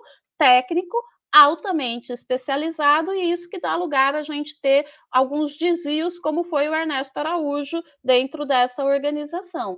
E a gente tem alguns momentos muito importantes como resultado disso e a gente precisa lembrar que ela é uma burocracia colocada a serviço do governo. Não sei se você sabe que o o único caso que eu conheço na história do Brasil em que o Senado negou a, a, indicação de embaixador foi no governo Dilma, do Patriota, e eles negaram a indicação do Patriota para um posto na OEA, porque eles diziam que o Patriota tinha uma ligação muito próxima com a Dilma. Gente, embaixador, embaixador tem que ter relação com o governo. Então, é uma coisa assim, é, é, é, um absurdo. Então a gente precisa lembrar disso e não dar uma autonomia para o Itamaraty da mesma forma que a gente não daria para nenhum ministério, é, que seria incoerente, incompatível com a sua posição dentro de uma estrutura de governo. Até para não idealizar né, algumas formações. Perfeitamente. Vamos falar. Deixa eu trazer comentários aqui antes de fazer mais uma pergunta para você. O Fernando Bai está dizendo aqui, não entendi, e eu também não entendi, porque eu não sei o que ele não entendeu. Se ele quiser explicar, deve ser um diálogo interno, alguma coisa aqui. É, Hussein Brasil, Lula, o maior líder político do mundo, soft power. Robson Bob Sobreira, hidroelétrico e saneamento. Hidroelétrico e saneamento, o interesse são aquíferos. Tem toda essa questão também que eu estava conversando aqui com o Adriano Diogo, né? Cê, cê, acho que você estava acompanhando um pouquinho, porque o petróleo, né? Ele é um, um, um elemento de desestabilização, né? De, de, de, países é, e, e, muita gente, né? Defende a tese de que o Brasil sofreu um golpe é, em função do petróleo, que é uma tese muito muito forte, né? É, sobre essa nova. Não um, né? Dois. Oi? Dois golpes. Dois golpes, exatamente. 64, depois da criação da Petrobras, a discussão tem uma posição, de certa forma, que vai, vai relacionar a criação dessa estrutura do petróleo é nosso, a não submissão às empresas americanas, estadunidenses, e depois com pré-sal, restrição e tudo mais. Então, Seria quando a gente vê na um... história recente, são dois. Verdade, verdade. Seria um, um, um, argumento contra o novo horizonte ali da margem equatorial, né? Quer dizer, mais petróleo, né?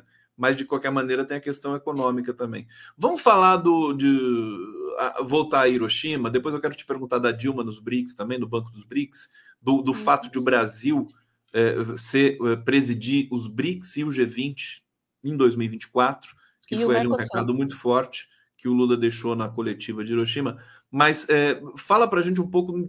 A gente queria uma interpretação, Elaine, desse não encontro com o Zelensky, é, que, que ficou, ficou uma tensão, né? O, o Brasil, é, o Zelensky queria porque queria encontrar o Lula.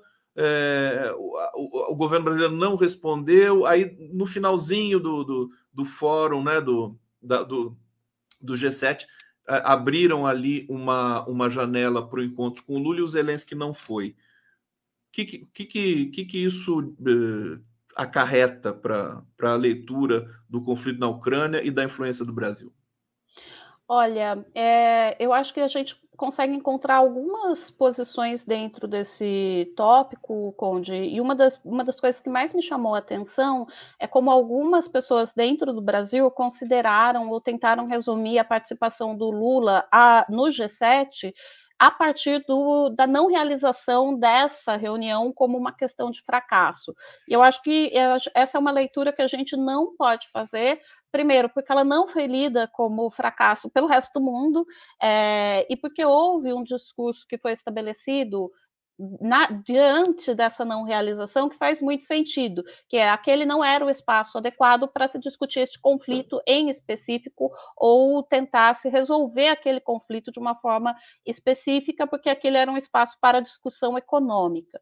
É óbvio que aquele espaço não era só um espaço para discussão econômica, a gente consegue ver isso pela introdução da pauta da reforma do Conselho, por exemplo, em algumas das reuniões que foram realizadas, e a questão da necessidade de se buscar meios para a paz, mas existe uma crítica de fundo real que está sendo feita, que é a cooptação das grandes decisões multilaterais por espaços paralelos informais de negociação, como é o caso do G7. A gente vê isso e a gente viu nos anos 2010 um pouco de perda de projeção da participação do Brasil na discussão climática, um pouco antes do governo Temer já, por essa cooptação de alguns temas por espaços informais paralelos mais reduzidos, como aconteceu com os Estados Unidos e China. Em vez de decidirem no espaço das negociações climáticas, eles decidiam em cúpulas bilaterais antes das reuniões desses Gs e levavam as suas soluções para o espaço multilateral.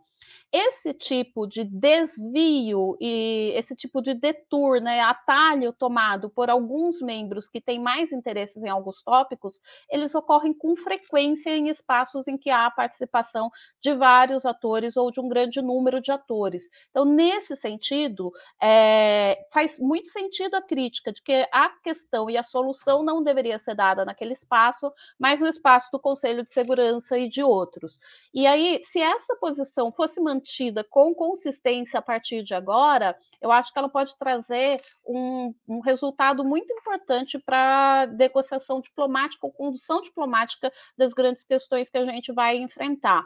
Por quê? Porque ela justamente vai evitar que haja essa tomada, esse atalho tomado que evite a participação de outros atores nos espaços comuns de tomada de decisão.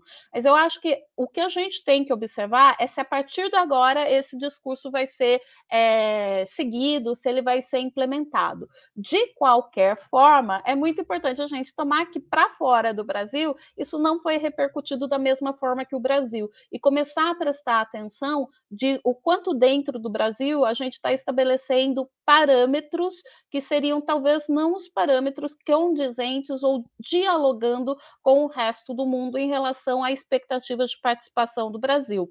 E eu falo isso porque a gente tem no histórico brasileiro, e até já tem vários trabalhos sobre isso, que mostram como a partir do governo, os jornais brasileiros, por exemplo, se manifestavam de uma forma até o fim do governo Fernando Henrique, o Lula entrou, virou algo não só não em maior volume, mas numa crítica ferrenha muito grande. Então, é só para a gente tomar um cuidado em relação aos padrões que a gente está levando para fazer esse julgamento o que não impede, obviamente, de fazer uma crítica à ação do Congresso agora com relação a esse desmonte ambiental que está surgindo e que vai ter repercussão.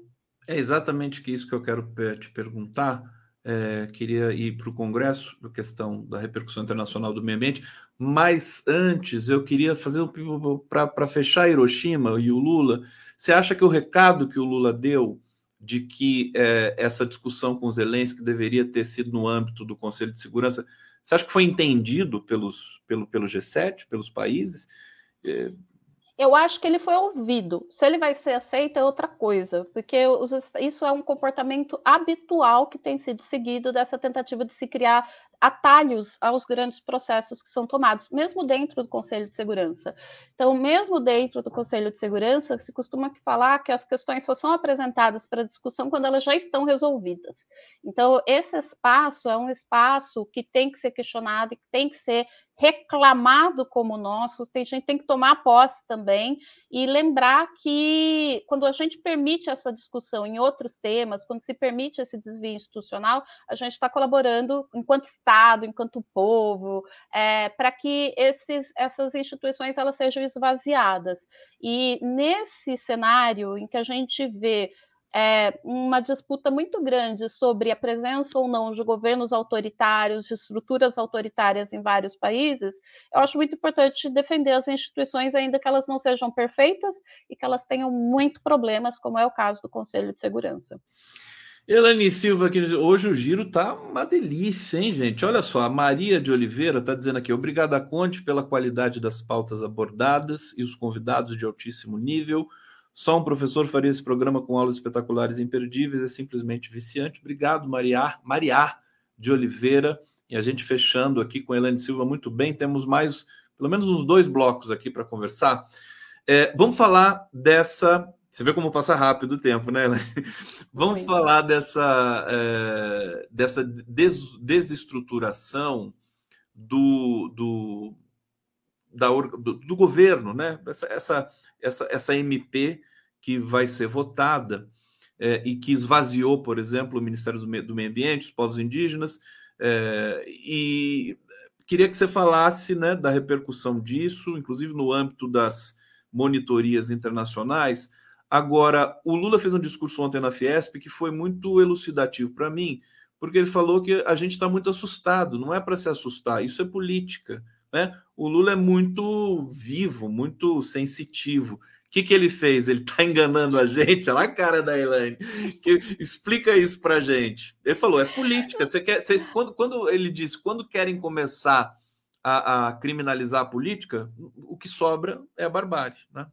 Então, eu não acho que fazer a crítica ao movimento seja criminalizar, e eu não acho que o que ele fez no discurso seja querer é, enganar a gente. É muito importante a gente lembrar que o Lula é um ator político, ele tem um esforço de convencimento não só do público, mas dos outros atores, e ele está no momento de. É, eu não vou falar desequilíbrio, mas um momento de tensão muito importante no governo. Eu não acho, honestamente, que hoje a gente corra o perigo da Marina sair dentro dessa situação. Você deve saber que está com reunião marcada ainda hoje com ela, Sônia, ele e alguns outros membros do governo, mas eu acho que é muito importante a gente lembrar que esse problema que a gente está enfrentando agora, ele é o resultado dessa estrutura que a gente tem hoje no governo brasileiro, de que apesar do Lula ter ganho no, na condução do executivo,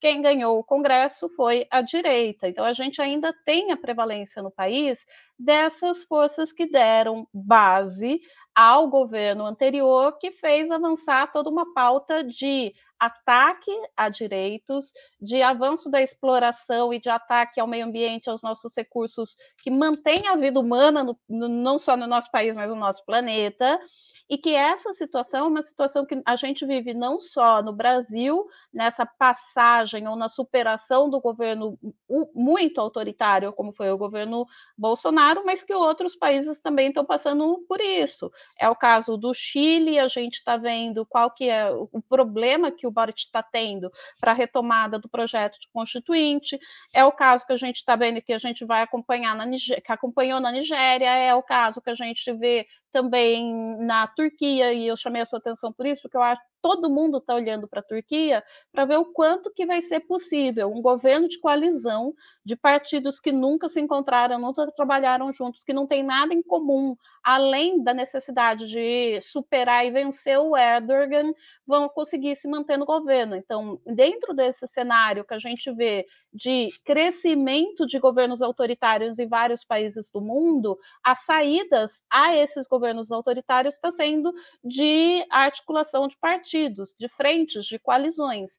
E agora, qual que é a solução? Essas coalizões que vencem os executivos, elas não necessariamente têm apoio nos seus congressos.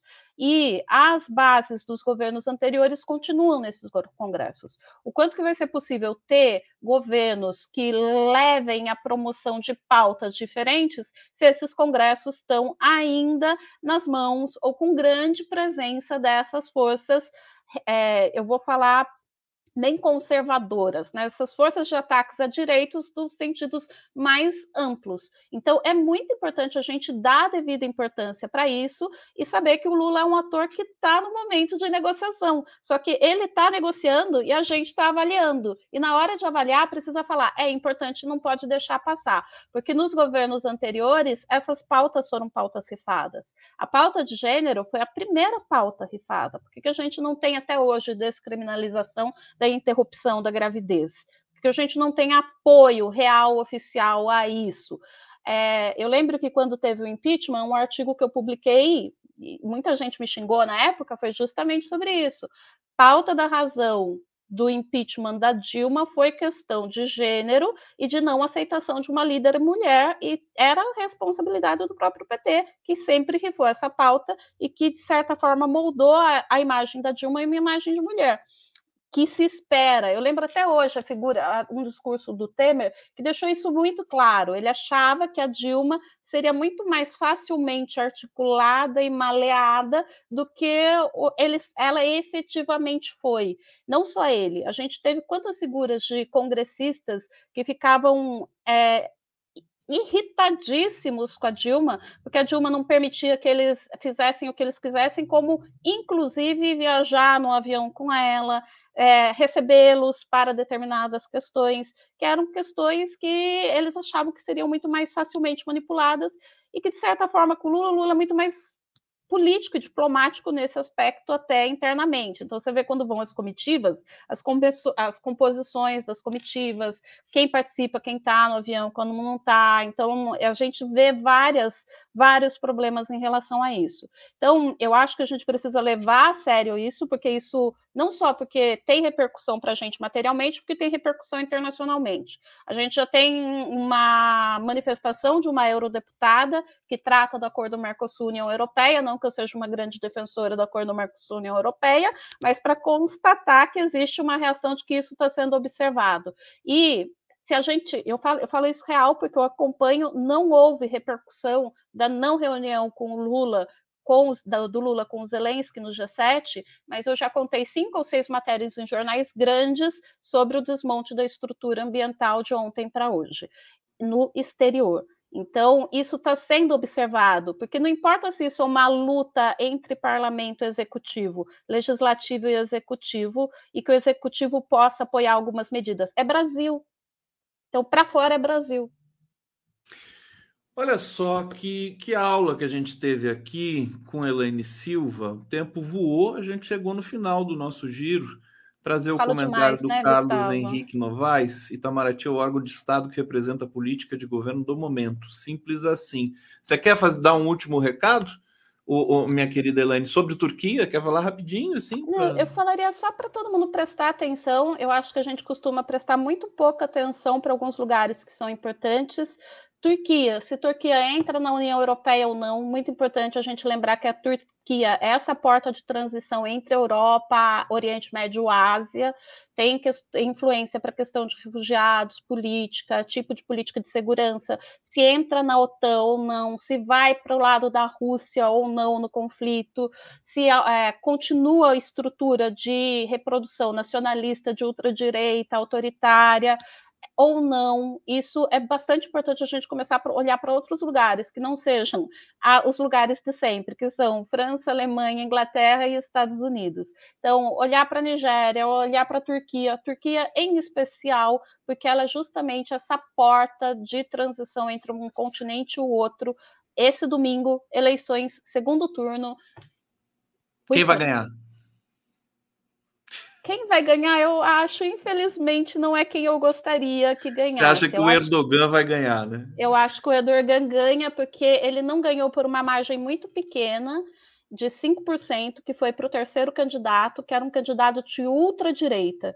Esses 5% eu não acho que vão para o Kelit Lolo, que é o, o, líder da grande coalizão de, de, oposição. Eu acho que ainda que vá 1% deles para o Erdogan, o Erdogan ganha. E aí a, a questão é, o que, que a gente faz com isso? com uma proximidade e um avanço e uma continuidade de estruturas autoritárias de ultradireita. Erdogan já está há muito tempo no poder na Turquia, né? Nem sei como é que funciona lá essa coisa de reeleição. Quantos anos?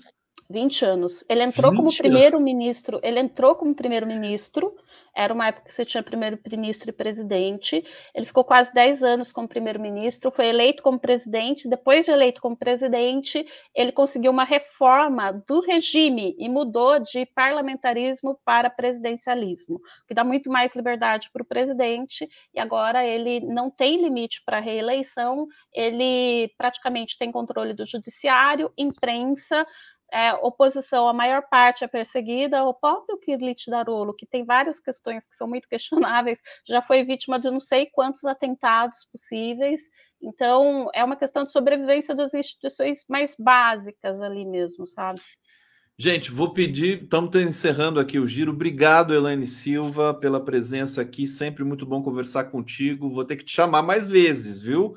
Porque tem muito, você sempre tem muita coisa para acrescentar para falar e para explicar para a gente aqui. E vocês que estão ouvindo, o, estão assistindo, vendo, ouvindo o giro por fone de ouvido, hoje reclamaram da altura aqui da vinheta, então vou pedir para vocês abaixem o som, porque eu vou colocar a vinheta, tá bom? Para não perturbar o ouvido de vocês. A gente volta na segunda-feira. Um excelente fim de semana a todos. Sextou, Elaine, sextou. Acabou. Eu vou trabalhar até umas 11 da noite, mas uma hora eu hei de cestar. Que todos eu possam também. cestar. Tchau, gente. Valeu. Obrigado.